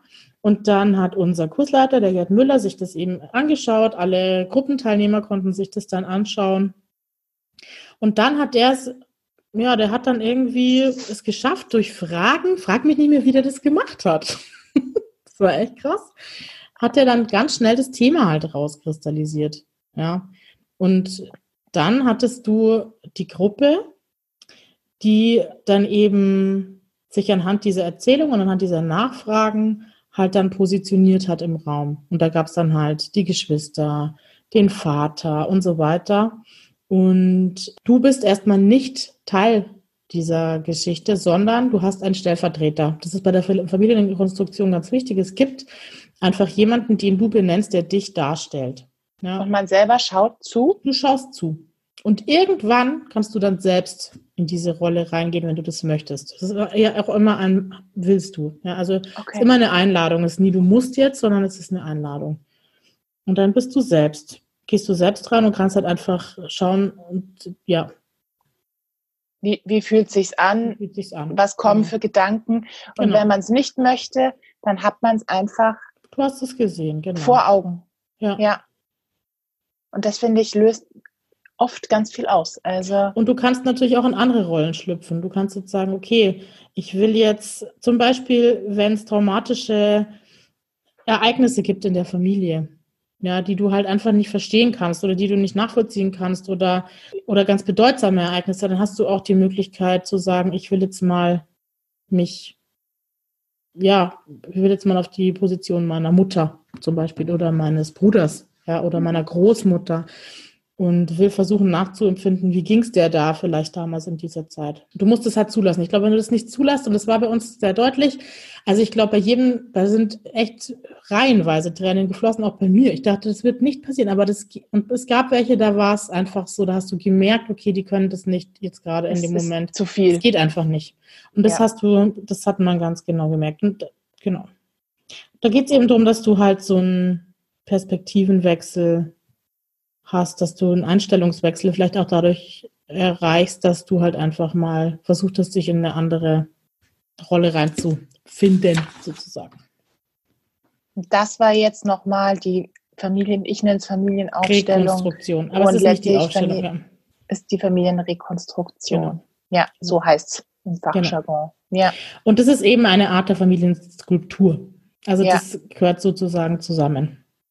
Also das ist ein, eine, wie sagt eine man, Variante sozusagen, eine Variante oder? Sozusagen der Familienskulptur. Und okay. diese Familienrekonstruktion, das ist eben, musst du gemacht haben, wenn du Therapeut bist selber. Das ist, hat wieder diesen Selbsterfahrungscharakter. Du musst halt einfach dich, glaube ich, mit dir und deiner Familiengeschichte auseinandergesetzt haben, um zu verstehen und da, um, ja, wenn du das auch von, von Klienten erwartest, dann finde ich, solltest du das auch selber. Ja, finde ich auch einen ganz, ganz wichtigen Ansatz. Ja, total. Kann ich voll nachvollziehen. Genau.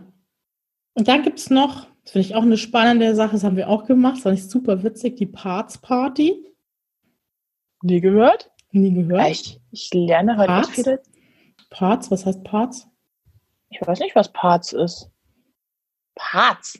Ach, Parts. Im Sinne, Okay. Von Englisch. Ich war jetzt irgendwie auf P-A-R-Z gedacht.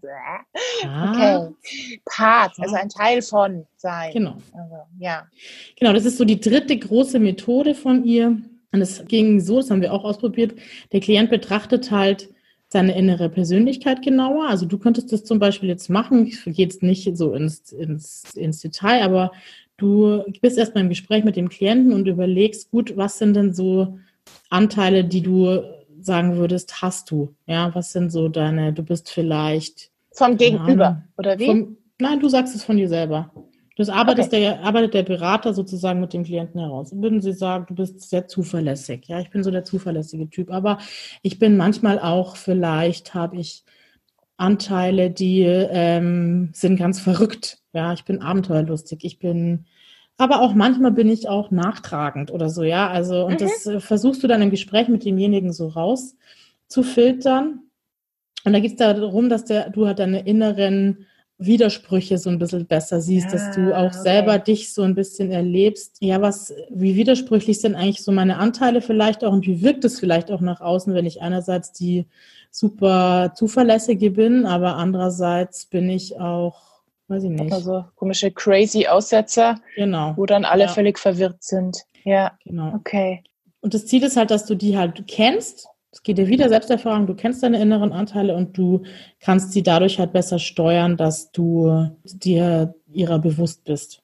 Mhm. Und bei der Parts Party wählst du dann, das haben wir dann, das war echt super witzig, da hat dann jeder sozusagen, es war halt eine aus der, aus der Gruppe, die hat sich dann zur Verfügung gestellt, hat gesagt, okay, sie macht es und dann hat jeder halt eine Eigenschaft sozusagen dargestellt. Und wir hatten dann auch Zeit, dass man sich verkleidet und keine Ahnung. Dann war halt irgendwie einer, äh, das hat er natürlich dann noch so ein bisschen gesteuert. Es ging ja nicht mehr nur um diese Teilnehmerin, sondern er hat dann noch ein paar dazugenommen, damit es halt irgendwie jetzt zum, um die Methode kennenzulernen, auch anschaulicher ist. Und dann haben diese einzelnen Anteile, hast du halt dann spielerisch übernommen, ja, und hast dann so wie so ein Theater, ja, bist du dann im Raum rumgelaufen und hast halt deinen, deine Eigenschaft sozusagen gespielt und bist dann auch in Kontakt getreten. Und derjen und diejenige, um die es ging, hat sich das halt angeschaut, ja. Und dann hat sie halt vielleicht gesehen, ja, okay, gut, aber die Zuverlässigkeit und die ab und zu Verrücktheit, die kommen eigentlich super miteinander aus, ja. Also zum Beispiel. Oder die mhm. können sich überhaupt nicht abhaben, ja, und gehen sich voll aus dem Weg. Ist schon so ein bisschen crazy, finde ich, aber ich kann mir Ach, vorstellen, ja. Kann mir das durchaus auch vorstellen, genau. wie du gerade sagst. Es ja. hört sich jetzt irgendwie krass und ein bisschen crazy an tatsächlich. Ja. Aber offen gestanden, ich stelle mir das ganz witzig vor. Und ich glaube, man ja. kann tatsächlich wirklich, genau, weil jeder hat ja so viele Anteile. Ja, ja, egal von was jetzt, egal ob jetzt von Persönlichkeiten oder irgendwelchen Eigenschaften. Und ich finde das ganz, ganz oft, dass man so oft im Leben über irgendwelche immer wiederkehrenden Konflikte oder inneren, äußeren Konflikte zum ja. Beispiel drüber stolpert, die vielleicht genau deswegen einfach zustande kommen. Ja. ja. Ja. Also ich bin zum Beispiel, kann das ganz ehrlich sagen, ich bin so jemand, ich, ich sage immer ganz spät, nein, jetzt wird's mir zu viel. Mhm. Und wenn ich, weil ich immer, weiß ich nicht, wie nennt man sowas? Hilfsbereit, nennen wir es mal hilfsbereit. Und wenn es mir dann aber zu viel wird, da, da werde ich dann irgendwann, nennen wir es die Ungeduld, ja, mhm. ähm, oder so eine Stresspustel. Mhm. Und dann haue ich den Leuten voll eins vor den Latz mhm. und denke, jetzt lass mich in Ruhe, verschwind so ungefähr, wo sie dann völlig irritiert sind und mhm. sich vielleicht sogar abwenden. Ja, so krass ja. ist es nicht. Aber ich weiß inzwischen, das löst bei mir, bei meinen Gegenübern gerne mal Irritation ja. aus.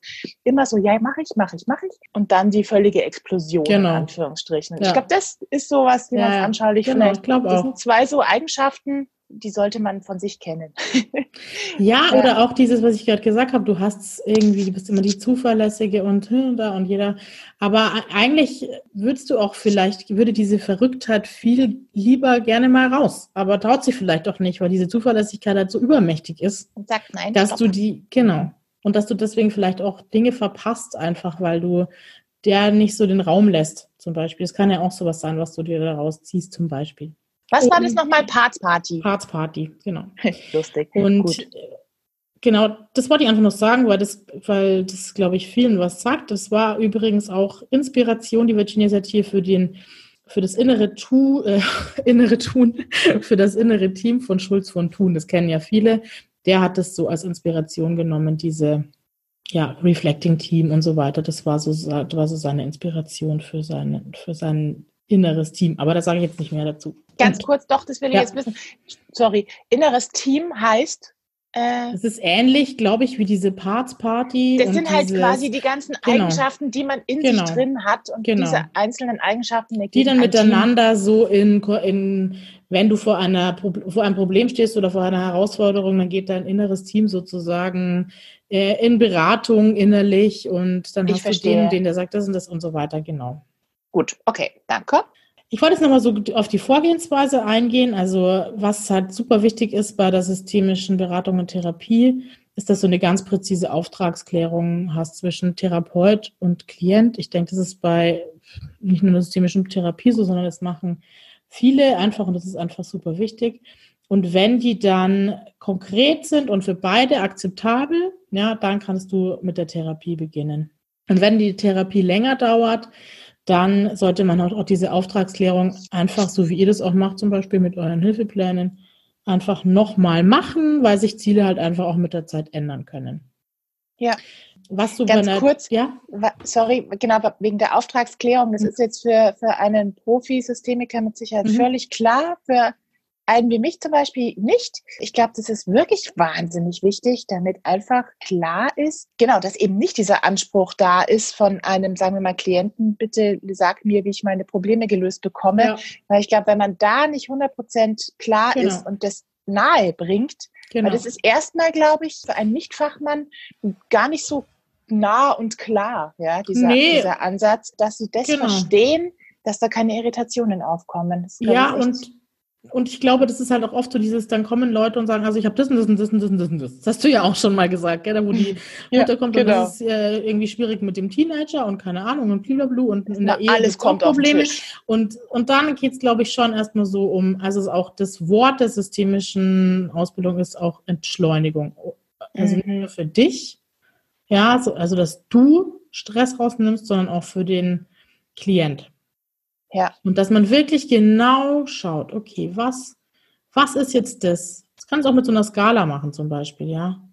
Also was ist jetzt das, was jetzt an erster Stelle steht oder was ist das, was Sie sagen, das wäre das Wichtigste jetzt im Moment für mich. Das kannst du auch wieder mit, keine Ahnung, legst Seile. Es gibt ja auch Möglichkeiten, dass du Kreise mit Seilen legst und dann darf die Klientin überall mal rein. Wenn du schwer, wenn eine Klientin sich schwer tut, jetzt zu formulieren, was ist jetzt mein primäres Ziel oder was ist der wichtigste Auftrag oder was steht jetzt für mich im Vordergrund, dass sie überall mal reinsteigen kann und sagen, okay, das ist jetzt die Paarbeziehung, das ist die, das ist, das ist der Kreis, wo es darum geht, ich tue mehr für mich selbst, das ist der Kreis, ich habe Schwierigkeiten keine Ahnung, es mit den Kindern hinzukriegen und ich werde immer mal wieder laut und so weiter. Und dann kann sie halt immer in jede Welt mal reinsteigen und sagen, okay, wo, wo merke ich jetzt da? Wo ist die Priorität? Genau. Mhm. Das ist, glaube ich, das, das Wichtige im Systemischen, dass du jetzt, du musst halt schauen bei deinem Gegenüber, was passt auch, was, auch mit diesen ganzen Methoden, die ich dann nachher noch nenne und die ich jetzt auch schon genannt habe. Also bei einer Familienskulptur, weißt, da macht halt jetzt auch nicht jeder mit unbedingt. Und ich glaube, da ist es halt auch wichtig, dieses Gespür dafür zu kriegen, weil mhm. wie passt es jetzt auch gerade, ja, weil es, nicht jeder stellt sich da jetzt halt gerne hin und sagt dann, wie er sich jetzt gerade fühlt. Ja, ja also das ist genau, genau. ist schon was Spezielles. Gut. Und deswegen ist auch die präferierte Form, das macht natürlich jeder, wie er will, aber so allgemein sagt man, man macht jetzt nicht ewig lang Therapie und zwischen den Therapiesitzungen liegt auch Zeit. Das heißt, der Klient, die Familie, das, die Gruppe, keine Ahnung, ja, hat auch Zeit, das nachwirken zu lassen und das auch einzuüben. Und das ist auch was, was in der systemischen Therapie auch gemacht wird, obwohl es ja wieder sehr direktiv ist, dass man auch Hausaufgaben gibt. Ja, dass man zum Beispiel sagt, okay, jetzt probieren Sie das doch einfach mal aus. Und jetzt tun Sie doch einfach mal so, eine Woche oder zwei Wochen, als könnten Sie das. Probier, das tun Sie einfach mal so. Wir tun jetzt einfach mal so, als wäre das so. Ja, und, und dann trifft man sich wieder. Ja, und lässt den Klienten auch die Zeit, selber eine Lösung zu finden. Ich glaube, wenn du dich da jede Woche triffst, dann ist das schwierig, weil ich glaube, das muss auch irgendwie nachwirken. Ja, das glaube ich auch. Wenn man da solche Hausaufgaben oder Ideen mitbekommt, das, da braucht es mindestens 14 Tage, drei Wochen. Ja. Und der Schwerpunkt ist ja die Eigeninitiative von den Leuten, weißt Also das ist ja einfach auch, die Leute sollen ja selber zur Lösung finden. Ja. Gebräuchliche Techniken. Zwei haben wir heute schon gemacht. Skala-Fragen. Mhm. Haben wir jetzt schon gemacht. Das mache ich echt oft. Weil ich, das war cool, ja. Ja, weil es, also ich finde, mit gerade mit Kindern ist es super. Weil die können da so viel und die arbeiten dann auch gerne und die haben dann auch Bock, wenn sie sagen, okay, ich will zur 9 kommen. Ja. Sagen übrigens ganz wenige, sagen, sie wollen auf die 10. Schon, oder? Okay, mhm. witzig eigentlich. Auch bei mhm. Kindern. Auch Kinder. Auch Wo man Kinder. ja denken würde, die Kinder sagen sofort 10. Aber es ja, ist nicht genau. So, sondern die, die denken da genau drüber nach. Ja. Wir wollen es nicht ja. zu hoch hängen. Genau. Und ich hole die dann auch immer und dann sage ich, ja, wie sieht es denn aus? Und erzähl mal. Und dann sind die da, also die sind, das, das können die genau formulieren. Und es dauert auch nicht lange, dass die da auf, auf einen Wert kommen. Cool. Wichtig ist, dass du die Werte vorher definierst. Es muss nicht 0 und 10 sein, ja. Und dass du halt auch sagst, 0 ist das und das und 10 ist das und das. Also dass es halt klar vorher festgelegt ist. Und die Person kann halt die Einschätzung dann selber vornehmen, ohne genau definieren zu müssen, musstest du ja auch nicht. Was bedeutet denn das jetzt auf der 3? Ja, oder auf ja. der 4 heißt 3 bliblablu, sondern du sagst einfach eine Zahl und du musst aber nicht mehr großartig zu sagen, kannst du natürlich. Das Schöne ist, du kannst weiterarbeiten dran. Ich glaube, das ist einfach was, was ja irgendwie Hoffnung gibt. Oder Voll, ich finde das absolut, äh, genau, dieses optimistische äh, genau. und diese Option auf Entwicklung, das macht wahnsinnig ja. viel aus. Ja. Und dass du auch, manchmal frage ich auch, warst du denn schon mal da und da, wo du jetzt hin willst? Das sagen die meistens ja. Also das ist ganz oft so. Und dann, ja, okay, mh, und was, was hast du da jetzt gemacht? Oder was ist jetzt, was hast du da jetzt anders gemacht als heute? Oder was war da anders, dass du, dass du das da geschafft hast und so? Und das, ist ja wieder so, du kommst zum Nachdenken, überlegst, okay, ja, stimmt, und was ist denn da jetzt? Und das ist, ist auch bei Kindern zum Beispiel was, wo du super, aber das kannst du erklären. Ich klage immer eine Skala, weißt du, was eine Skala ist? Nö. Sage ich immer, ja, die Mama hat doch zum Beispiel einen Messbecher bestimmt zu Hause oder ein Lineal oder so. Das kannst du den Kindern ja dann auch irgendwie spielerisch erklären. Und manchmal lasse ich sie auch, ich habe das auch schon in Familien gemacht, auch in krassesten SPFH-Familien habe ich das schon gemacht, dass ich ein Seil einfach hingelegt habe und die sich auch hinstellen konnten. Okay, einfach zum, zum bildlich machen. Ohne mhm. was zu sagen. Und es war ganz spannend, weil es war eine Familie, wo die, wo wir wussten, die Mutter ist, glaube ich, echt gewalttätig die Kinder und sehr, sehr, also die Kinder haben sich eigentlich nichts getraut, vor dieser Mutter irgendwie zu sagen. Und es war, wir haben da so Familiengespräche gemacht, einmal im Monat. Und die haben dann immer gesagt, nee, alles super und alles super. Und haben sich aber auf, das, auf der Skala woanders hingestellt, als das, was sie gesagt haben. Was ich ganz spannend fand. Das ist hoch, okay, ja. Krass. Geht es dir gut? Ja, mir geht es total gut. Und dann auf der Skala haben sie sich dann aber bei ja. bei vier oder drei hingestellt. Genau. Krass. Ja, mhm. aber das glaube ich, weil es einfach letztlich sind es ja zwei verschiedene Herangehensweisen ja. oder äh, ja. zum Fühlen, ja? ja? Also was aussprechen und sich positionieren aktiv, ich kann mir das sehr gut vorstellen, aber ich wäre jetzt nicht drauf gekommen tatsächlich. Und ich finde es auch krass, und das hätte ich auch nicht gedacht, dass man gerade mit Kindern da, dass man das so gut einsetzen kann. Ja. Hätte ich nicht gedacht. Hätte es mhm. mehr auf die Erwachsenenschiene getan, das Thema. Nee, also ich glaube, das Skala geht gut mit Kindern. Cool. Aber glaube ich sofort, ja. Genau. Schön. Ja, zirkuläres Fragen, das haben wir auch gemacht. Das ist ja so die klassischste Methode von systemischer Arbeit, dass du halt einfach auf den vermuteten Standpunkt von Dritten oder von Gruppen oder sonst was abzielst. Und die können da sein, die können aber auch nicht da sein. Das habe ich dich vorhin auch gefragt. Vorhin habe ich dich gefragt, angenommen, dein Mann wäre jetzt zugeschalten. Was denkst du denn, was würde der sagen? Das fällt den Kindern dann eher schwierig. Ja, da habe ich tatsächlich auch gestockt. Das, das, genau. Da muss man so die Perspektive nochmal wechseln, beziehungsweise mhm. man muss nochmal anders sich selber, genau. man muss sich selber eigentlich, man muss genau. sich selber von außen betrachten. Das ja. war es eigentlich. Genau. Das ist schwierig, ja. wenn du das so, du kannst natürlich, natürlich zirkuläre Fragen auch anders stellen. Also zum Beispiel, wenn du jetzt ein Ehepaar hast, was sich immer streitet, kannst du halt fragen, Herr Müller, sagen wir einfach mal Herr Müller, das ist der, alle Herr Müllers, die jetzt zuhören, Entschuldigung. Entschuldigung, nicht persönlich gemeint. Was denken Sie, wie fühlt sich Ihr Kind, wenn es ihre Frau weinend sieht? Wenn du Eltern hast, die immer streiten. Zum Beispiel.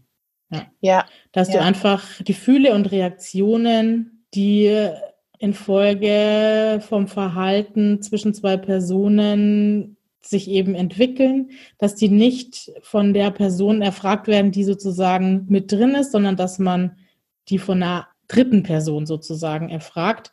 Die muss jetzt auch nicht da sein. Und das ist auch gut, wenn es um, um dritte Personen geht, die nicht da sind. Ja, die kannst du halt so durch das zirkuläre Fragen mit reinnehmen. Und das machst du tagtäglich, würde ich sagen. Ich wollte es gerade sagen, das ist wirklich was, also das, genau, das machen wir auch tagtäglich im Jugendamt, weil man dadurch einfach, und das ist auch sehr erfolgreich, weil man ja. dadurch wirklich Emotionen bewusst macht. Machen wir das Beispiel. Ja, der Vater hat überhaupt keine Idee mhm. oder zumindest lässt das nicht zu, mhm. ähm, wie sich das Kind fühlt, wenn er die Mutter anbrüllt oder sich ja. die Eltern streiten oder was auch ja. immer oder die Mutter dauernd betrunken ist. Ja, da finde ich, beobachtet man ganz oft ja. Aha-Effekte, was in den Köpfen passiert. Genau. Einfach mit dieser Frage. Ja. Genau. Ja. Oder mit Fragen, da gibt es ja ganz, ganz trickreiche Fragen. Also da kannst du dich wirklich verkünsteln. Aber ich bin jetzt mhm. beim Vorbereiten sind mir jetzt keine super trickreiche Fragen. Nein, ich finde, ich finde, das reicht. Das kommt auch ja auch so im Prozess. Kommt das genau. Auch, genau. Genau, dann haben wir noch Reframing. Was denkst du, ist das? Weißt du das? Und das ist das, das, der Begriff sagt mir auf jeden Fall was. Mhm. Ähm, das ist schon, dass man nochmal das wiederholt, was man glaubt, verstanden zu haben, oder? Ist das das? Also, habe ich richtig verstanden? Das ist eher Spiegeln. Ja, Spiegeln. okay, mhm. verdammt. Mhm. Gut. Wie du siehst, ich bin ist, dass du es umdeutest. Also das heißt, dass du was, ein problemhaftes Verhalten, das du zeigst, dass du das halt in einem anderen Blickwinkel betrachtest. So dass man es halt auch aus einer anderen Perspektive aussehen kann. Also dass, dass es wieder die Eigeninitiative angesprochen wird. Das heißt zum Beispiel, wenn sich jemand immer so als Opfer darstellt, zum Beispiel jemand, der suchtsüchtig ist, der sagt, die Sucht überkommt, ist, hat mich, ist ein, also wie sagt man, die Sucht überkommt mich. Mhm. Dass du dann eben das umdeutest und dem eine aktive Rolle halt beimisst, indem du sagst, wie sehen die Situationen aus, in denen sie sich entscheiden, nun Alkohol zu trinken. Ja, also dass er dann merkt, okay, gut, also ich bin jetzt nicht das Opfer, wo der böse Alkohol kommt, sondern ich habe, ich entscheide mich ja auch in bestimmten Situationen. Gibt, es gibt sehr wohl die Punkte, ja. wo ich steuere und wo genau. ich in die Verantwortung gehen das. kann. Ich habe die Verantwortung. Ah, okay, gut, ich bin eigentlich diejenige, mhm. die das steuert. Aha, also so halt. Dass man über dieses Reframing da die Leute hinbringt, so ein bisschen genau. oder motiviert genau. dahin zu schauen. Genau. Mit diesem anderen Blickwinkel. Gut. Genau. Oh Gott, oh Gott, das ist voll der äh, Auffrischungskurs auch für mich ja. heute. Ja. naja. ja, aber es ist ja gut, wenn man das immer mal hört. Also ich meine, es ist ja auch nicht so, dass du dann dich jetzt reinsetzt und deine Methoden da abarbeitest, um Gottes Willen, sondern ich glaube, das Wichtigste ist, dass du die mal gehört hast, dass du die auch immer mal wieder ausprobierst, ja, aber dass du dann irgendwann ist es so, dass das halt einfach kommt und du es ist dann so in Fleisch in der und Blut. Situation das Passende Ja. vielleicht auch machst und genau merkst, okay, ich kenne mein Gegenüber und ich weiß, das passt bei dem jetzt eigentlich überhaupt nicht, ja, oder Ja. ja. Wobei ich glaube, so Skalen, das ist immer gut.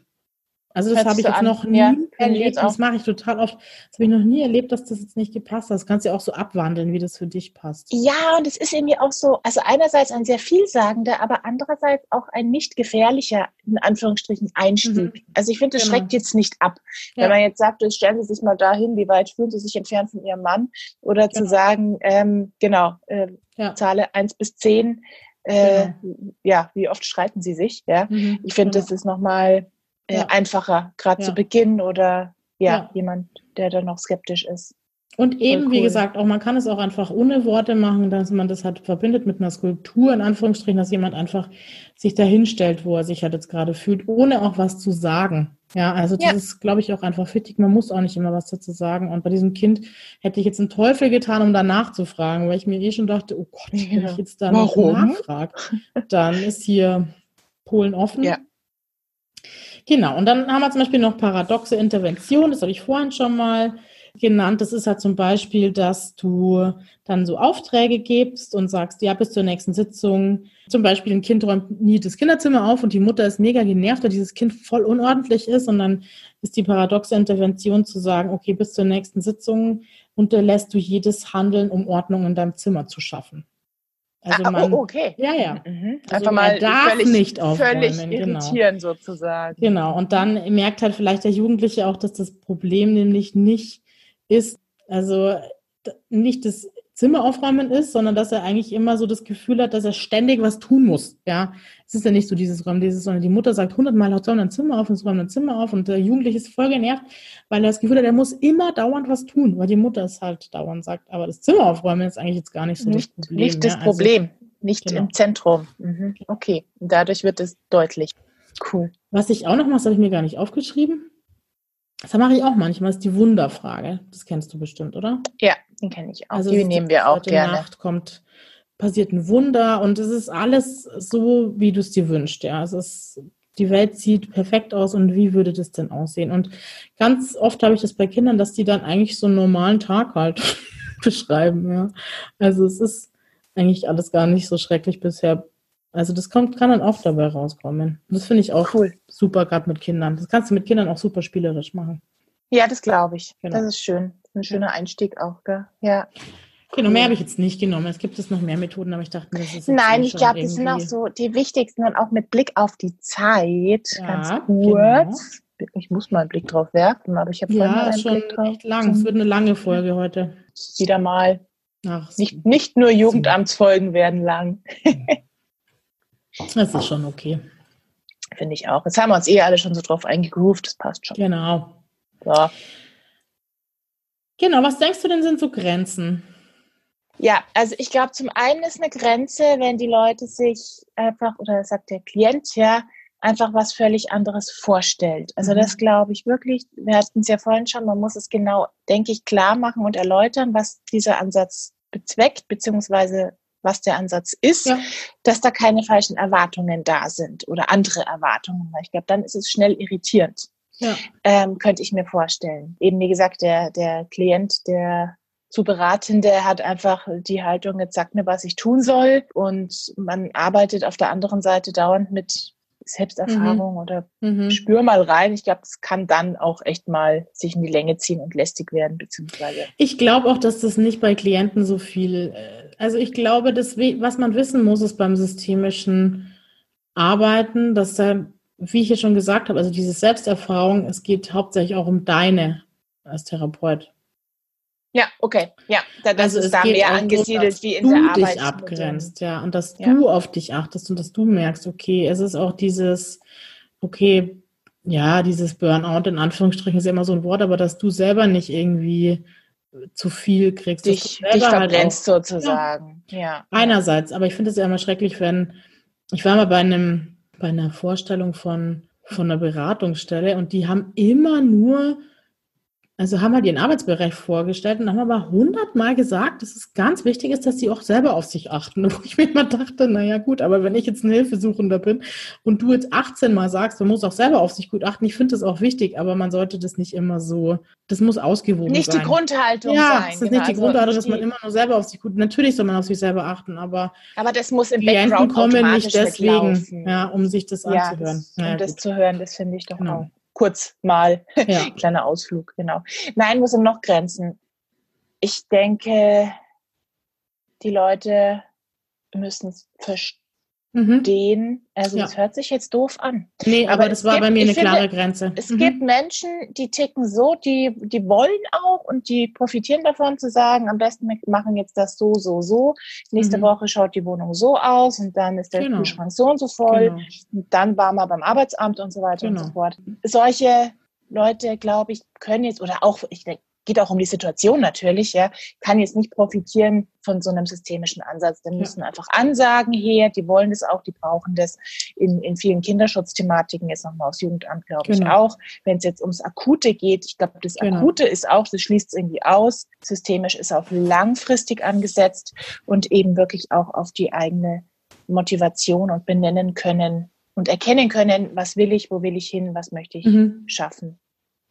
Ja, ja genau. Also ich finde auch, das ist so eine Grenze, aber das ist es irgendwie auch nicht, weil also ich habe das mir auch, ich habe in der Zeit ja in dem ähm, Familienhilfenbereich gearbeitet und ich habe auch manchmal so das Gefühl gehabt, okay, das ist jetzt auch vielleicht von der, wie sagt man da, vom Intellekt schwer gewesen, manches nachzuvollziehen und so um die Ecke zu denken, gerade bei zirkulären Fragen. Es fanden die einfach strukturierten Familien nicht, die immer halt, es war denen auch zu hoch, ja.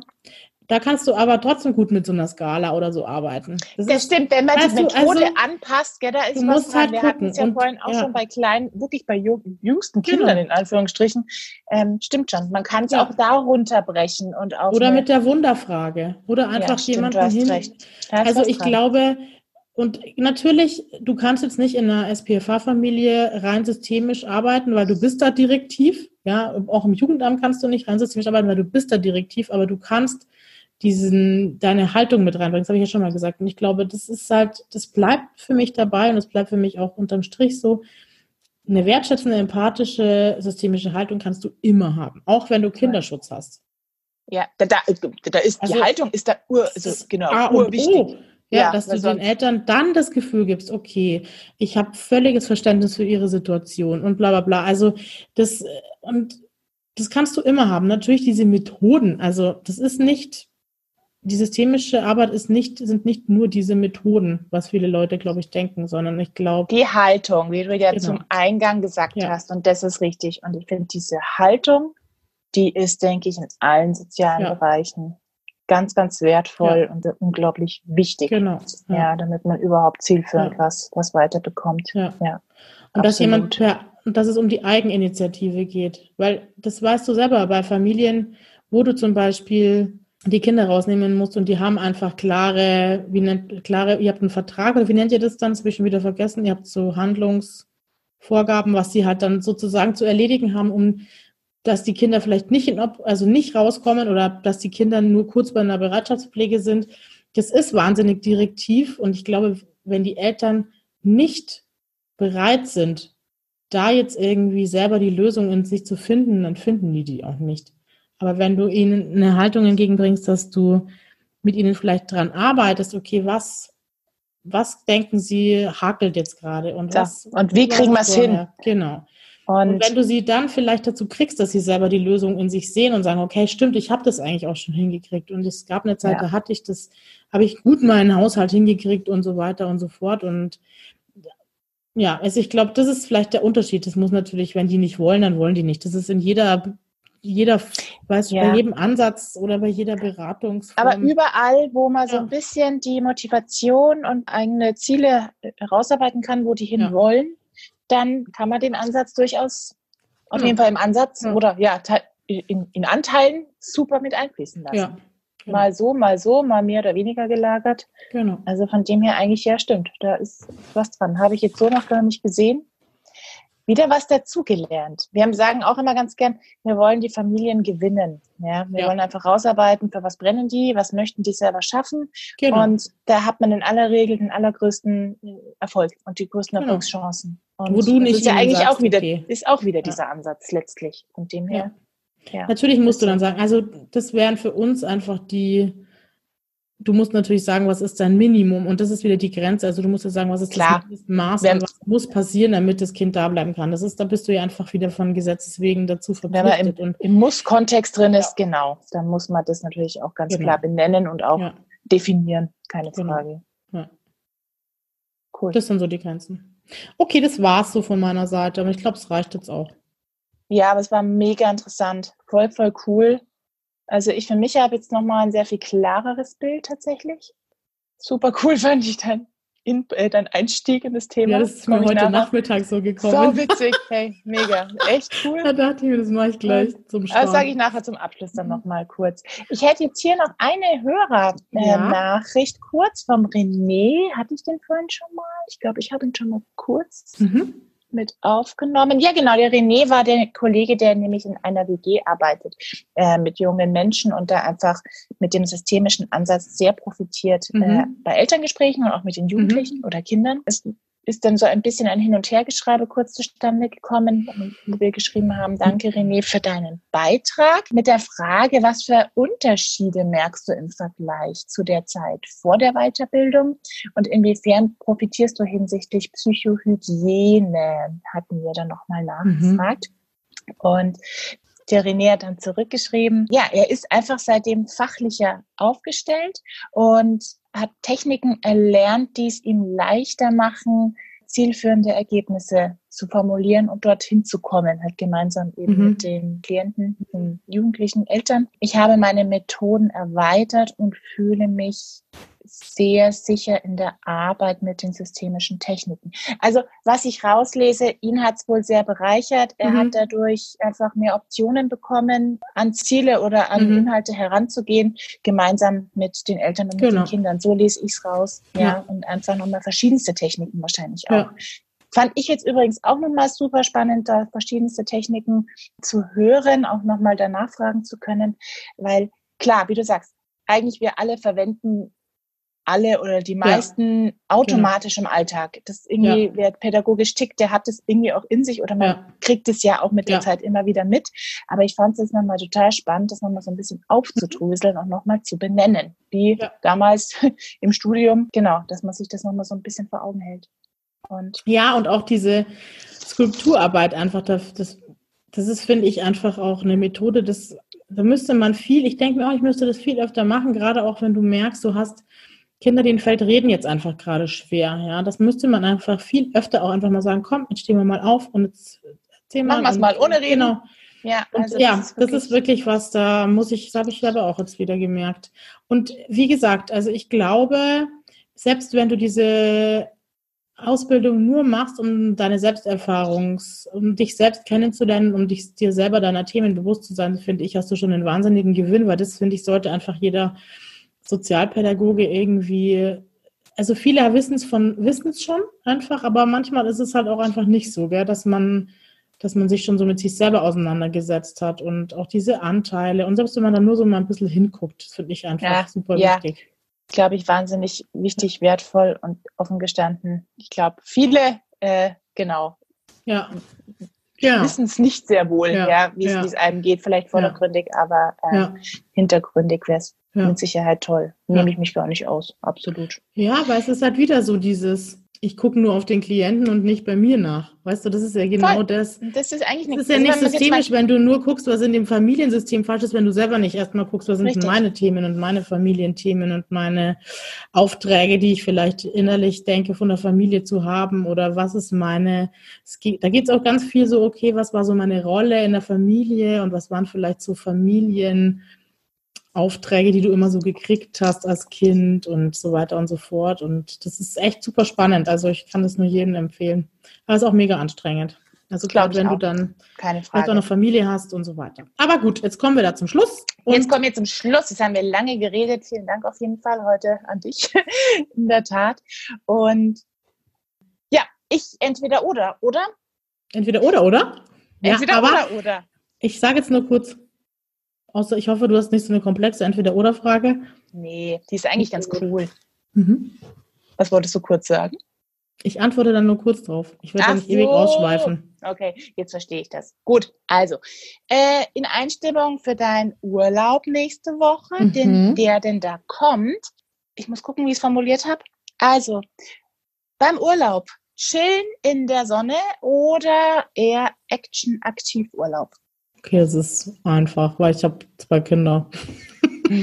trotzdem, ich finde, vom Typ her kann man trotzdem so sein. Es gibt ja so diese Sonnenanbeter und die einfach nichts tun wollen und nee.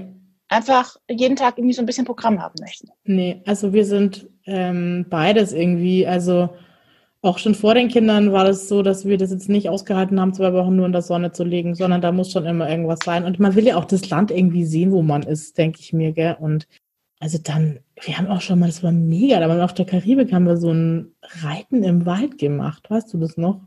Weiß nicht, ob ich dir das erzählt? Da sind wir so in die Berge geritten, ins Hinterland in der Karibik. Das war der Hammer. Da konntest du dann so die Orangen von den Bäumen abpflücken und hast dann Kolibris gesehen und halt, weißt du, alle reiten immer am Strand, aber wir sind so die krassen Berge hoch und dann waren wir bei so einer karibischen Familie eingeladen. Das war total cool. Das waren so deutsche Auswanderer, die das dann halt da aufgezogen haben. Das cool. ist halt auch nicht so, das ist halt auch artgerecht für die Tiere und so weiter und es hat mega und auch so mit den ja, man will ja auch irgendwie was sehen. Also wir sind eigentlich eher immer unterwegs. So wie kann du ich, auch. Genau, weißt du eh auch. Wie gesagt, ich finde, der Chill-Party ist schon auch wichtig, aber ich kann ja. ihn nur dann genießen.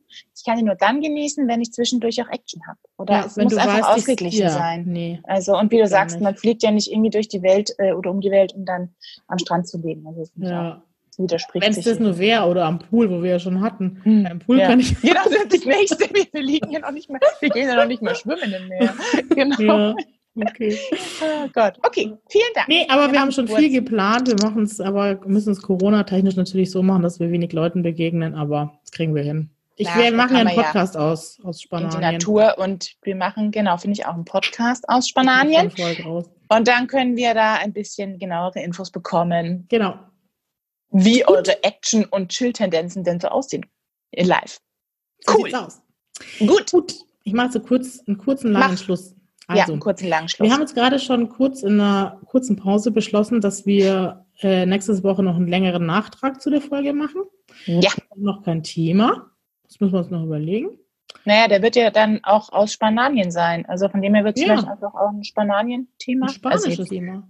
Ja, wir hatten ja von einer. Da kam ja ein toller Input von einer Idee. Hörerin. Das ist nur die Frage, ob wir uns ja, aber das, das müssen wir uns echt einarbeiten, dass wir doch mal die soziale Arbeit in Spanien, wo ich hinfliege, und Deutschland gegenüberstellen. Du fährst, du fährst bitte, ne? Du fährst. Fahre, ich fahre mit dem Auto, ja, drei Weil Tage. Fliegen wäre, mhm. wäre ich beleidigt. Fliegen geht ja nicht. Wurde ja annulliert. Naja, gut. Ihr könnt uns nee, ja auch nochmal schreiben. Ich fand es gut jetzt auch, dass ihr uns schreibt und wenn ja, also schreibt uns gerne auch nochmal zu der Folge jetzt, was, wenn, ob das so für euch gepasst hat und ob euch noch was irgendwie gekommen ist. Und dann können wir das auch gerne nächstes Mal beantworten oder wir an, schreiben euch einfach eine Antwort.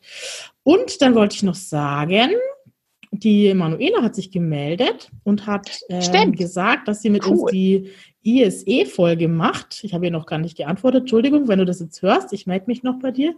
Und ich denke, das werden wir so im Herbst machen. Und dann haben wir noch einen, einen, ein Angebot gekriegt von einem, einem, einem unserer Hörer, der so in der Zirkus- und Theaterpädagogik unterwegs ist. Und der hat uns auch angeboten, sich mal dazu zu schalten. Finde ich auch sehr, sehr cool. Super das spannend. Ist, also das ja. ist für uns auch echt mal ein richtig Neuland. Also ja, und dann können wir beide uns so zurücklehnen und einfach nur doof nachfragen. Erzählen lassen. oh Gott, ich hoffe, er, er, er, zieht sein Angebot nicht zurück. Nein, es würde uns wirklich sehr interessieren. Genau. Genauso genau. eben auch zum Thema ISE das machen wir voll gern mit euch. Finde ich total cool. Ja. Wir freuen uns und peilen voll. einfach mal so den Herbst, frühen Winter irgendwie an. Genau. So genau. als Zeitfenster, wenn alles genau. so läuft wie geplant. Das nächste Thema, ich finde, wir machen das auch wieder so wie letztens jetzt. Ähm, wie gesagt, wenn Anregungen da sind, bitte schreiben. Ansonsten picken wir uns was raus, stellen es auch online. Ja. Und wie jetzt auch heute, es war super mit euren ganzen Inputs dazu im Vorfeld. Wahnsinn. Es sind so viele Nachrichten gekommen. Es war echt cool. Und da haben wir auch gemerkt, dass es gut war, dass wir nicht mehr Jugendamt machen. Und übrigens hat mein LMVMK heute gesagt, wir hätten vielleicht einfach immer eine Jugendamtsfolge machen sollen und dann was anderes und dann mal wieder in die zweite Jugendamtsfolge und so weiter. Ja, habe ich mir auch schon mal überlegt. Andererseits, wenn man so drin ist, gefühlt, aber eigentlich ist man ja gar nicht drin, weil es ist ja dann auch schon wieder mhm. Zeit vergangen. Also das kann man sich ja mal merken für genau. ähnliche Konstellationen. So, und jetzt hören wir auf. Jetzt hören wir auf und schreibt uns gerne eure Entweder-Oders noch. Ja, bitte Entweder-Oders, genau. Wir haben bisher nur einmal ein Sparen gekriegt. Ja. Wir brauchen noch Antworten auf viele andere Sachen. All-inclusive oder frei planen. Pool, und, Pool oder Meer. Ja. Und Staubsaugen oder kehren. Ich möchte noch nicht ganz unter den Tisch fallen lassen. Ja. genau. Und so weiter und so fort. Genau. Und okay. gerne im Übrigen auch entweder oder Fragen, die euch äh, auf uns bezogen interessieren. Nee, schlechte Idee, vergiss es, wir nehmen es wieder raus. Doch, frag uns doch mal entweder oder Fragen. Wir sind auch, das ist eine gute Idee. Ich weiß nicht, das ist gefährlich. wir können auch von euch entweder oder Fragen mit einbringen. Das finde ich mega. Ich bin da Idee. skeptisch, aber vielleicht war es ja eine kurze Blitzeingebung. Das können wir okay. uns ja beim Schneiden noch überlegen. Okay, Ria, wir sind schon in zwei Stunden, wir müssen jetzt mal aufhören. Es geht also, gut. Leute. Liebe Leute, es war wieder voll cool. Ich habe mich über das Thema wahnsinnig gefreut. Spannend, Steffi, danke und tschüss. Und tschüss und nächstes Mal aus Spanien. Yippie, du zumindest. Dann hola. hola, chicas. Hola, chicas. und chicos. Chicos. Was, was sind denn Männer? Chicos? Ne. Weiß ich nicht. Klär Hombre. das mal. ich mache ja gerade einen Bubble-Spanisch-Kurs. Was ist Hombre? Das ist ja die Katze, wie süß. Hombre ja. ist der Mann. Hombre ist der Mann. Ich hätte es mir gedacht, das ist ein Hut. Nee. Das ist der Sombrero. die Frau Aber auch ist was die Senora. Nein, Hombre ist wahrscheinlich der Mann und Senor ist Herr und Senora ist Frau. Ich weiß gar nicht, was Frau heißt. Ombra, keine Ahnung. Ombra. Da hat ja alles Weibliche dann nur mit A. Ja, aber deswegen wäre Chica und Chico. Chico. Egal. Du wirst es in Erfahrung bringen. Ich werde es euch Vor sagen. Ort mit Tapas und, und jetzt, Sangria. ja, ja, schön. Mhm. Ja, ja. Okay, tschüss. Die Frau Urlaub. Ciao.